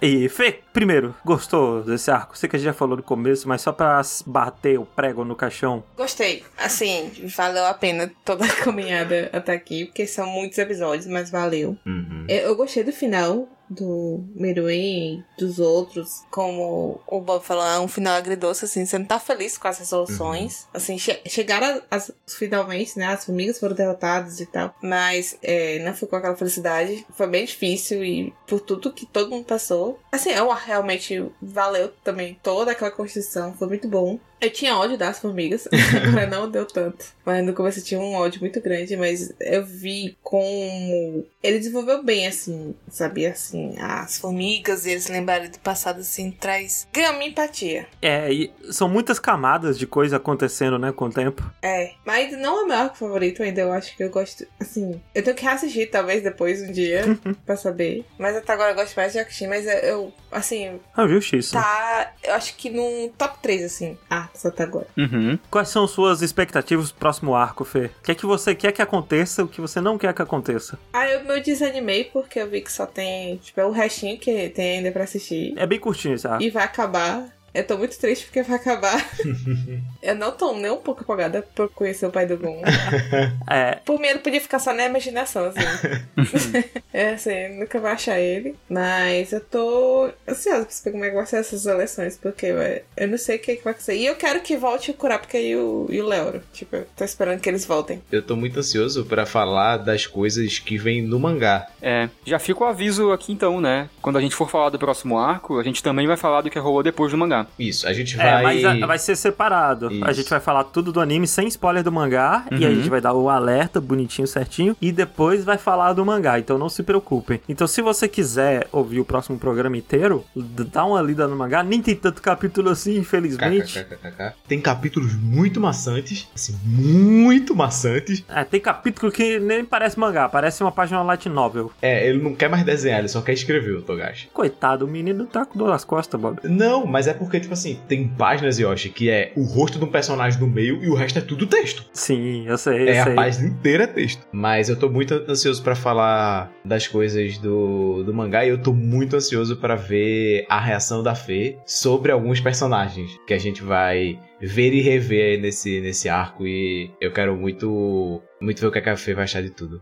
O próximo arco, né, tem muita gente que não gosta tanto dele, porque ele é uma pegada muito diferente do, do- desse que a gente passou. Muito Sim. diferente que era antes. Ele é outra parada, é outra coisa acontecendo com outro intuito, outra função. Ele tem uma, uma pegada muito parecida pra mim com o mini arco lá que é do da família Zodiac, sabe? Tipo, Isso. ele tem muito essa pegada assim de ser uma história mais pequena, assim, mais contida nela mesma, sabe? Última coisa que a gente que não falou de Quimera antes, a abertura. Primeira coisa que eu queria falar, podia ter duas aberturas, né, Quimera antes? Podia. Podia. Um antes do rei nascer, outra depois do rei nascer? Aí eu não sei, porque aí é muito cedo, né? Mas não mostrar o rei antes e aí depois lá pra metade mostrava o rei, né? Fazia essa. É, eu tava, não, talvez dê pra dividir mesmo, mas podia ter duas aberturas, que essa primeira abertura, desde o começo, ela é muito spoilerenta. Sim. É. É. Ela mostra primeiro que ela mostra o design de todo mundo, ela mostra como vai ser a guarda real, ela mostra como vai ser o rei, ela mostra que vai lutar com o rei. Ela. ela se você parar pra prestar atenção, você vê até se transformando ali. Mas esse eu acho ok, esse, esse pontinho, porque é muito rapidinho. Uhum. Mas não gosto dessa abertura? Só queria falar que tem um take muito rapidinho dessa abertura, que é do que eu vou mexendo com uma minhoca, e a minhoca cresce assim, ele faz uma cara muito bizarra. Eu gosto muito dessa cara dele. É muito fofo, É. muito fofo. Que é referência ao mangá, né? Que é quando eles estão caçando inseto com os amigos do Kaito e pá. Ah, Fê, eu quero ver a abertura dessa parte que vai vir agora contigo. E depois eu quero que você me responda de novo quais são suas expectativas pra esse arco. Certo.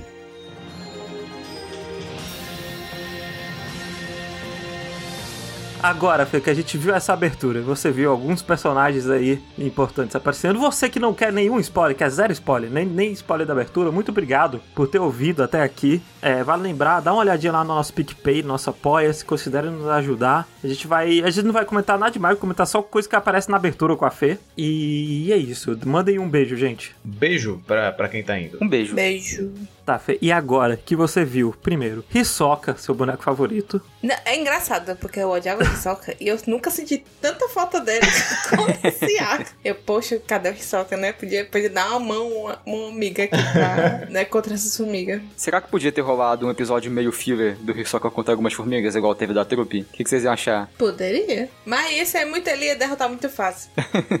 Eu aceitaria. Eu acho que eu ia gostar. Eu também ia gostar. Que eu gosto do Hisoka como personagem. Fê, Uhum. você ficou feliz ver o Leório na abertura? Eu fiquei empolgada, porque ele parece que tá, né, poderoso. E, eu tô, e o Leoro finalmente vai fazer alguma coisa de Dando um hoje. murrão na, no, no- no chão ali, né? E quais são suas expectativas agora que você viu essa abertura? O que, que você quer que aconteça? O que, é que você torce? Mudou alguma coisa? Eu tô intrigada porque aparecem vários outros personagens que a gente já viu, né? Uhum.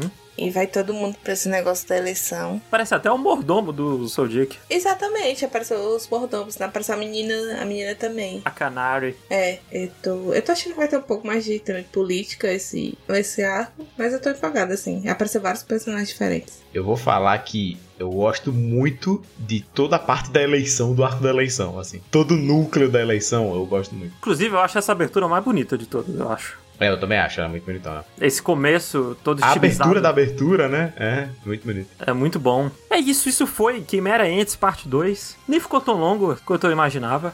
É, três horas e meia só. O de Jujutsu Kaisen ainda é nosso recorde. Ainda é nosso recorde. Sim, e a mesma quantidade de episódios. 26 episódios aqui, lá. É porque, como eu tinha dito no outro, é, o outro introduziu muita coisa, né? E aqui foi só resultado. Uhum. Enquanto Hum. Sim, sim. Jujutsu, né? Introdução o tempo todo. É, muito obrigado a você que ouviu até aqui, que tem nos acompanhado. Eventualmente lançaremos o último episódio, terminaremos essa saga aí de Hunter x Hunter. E conta pra gente, só por curiosidade, assim. Não que a gente vá seguir a tua, a tua vontade, mas conta pra gente qual anime você gostaria que, de ver uma série de Rokushita sendo feita assim. É. E comenta também. Assim, a gente sempre agradece quando vocês dão feedback, mas chega lá e comenta, fala assim: ó, é, eu gostei do jeito que vocês falaram desse arco aqui, eu não gostei do jeito que vocês falaram desse arco aqui, sei lá. Achei que faltou vocês falarem disso, falarem daquilo. É, ou, ou até. Eu interpretei isso diferente de vocês. Uhum. Isso, porra, comenta o jeito. Esse arco tem tanta coisa que é tão legal de debater, de discutir, de comentar. E eu, eu ia ficar muito feliz de comentar com vocês lá. Então vão lá no Twitter do Rokushital ou, ou nos nossos Twitter pessoais, né? Que estão sempre aqui na descrição. E puxa um papo lá com a gente que a gente adora conversar com todo mundo que chega por lá. Arroba RKST Podcast, o Twitter do, do podcast. Isso. Então é isso. Eu estou cagado de fome, preciso ir comer. Então, dei tchau, gente. Beijo, pessoal. Tchau, gente. Um beijo. Tchau, um abraço.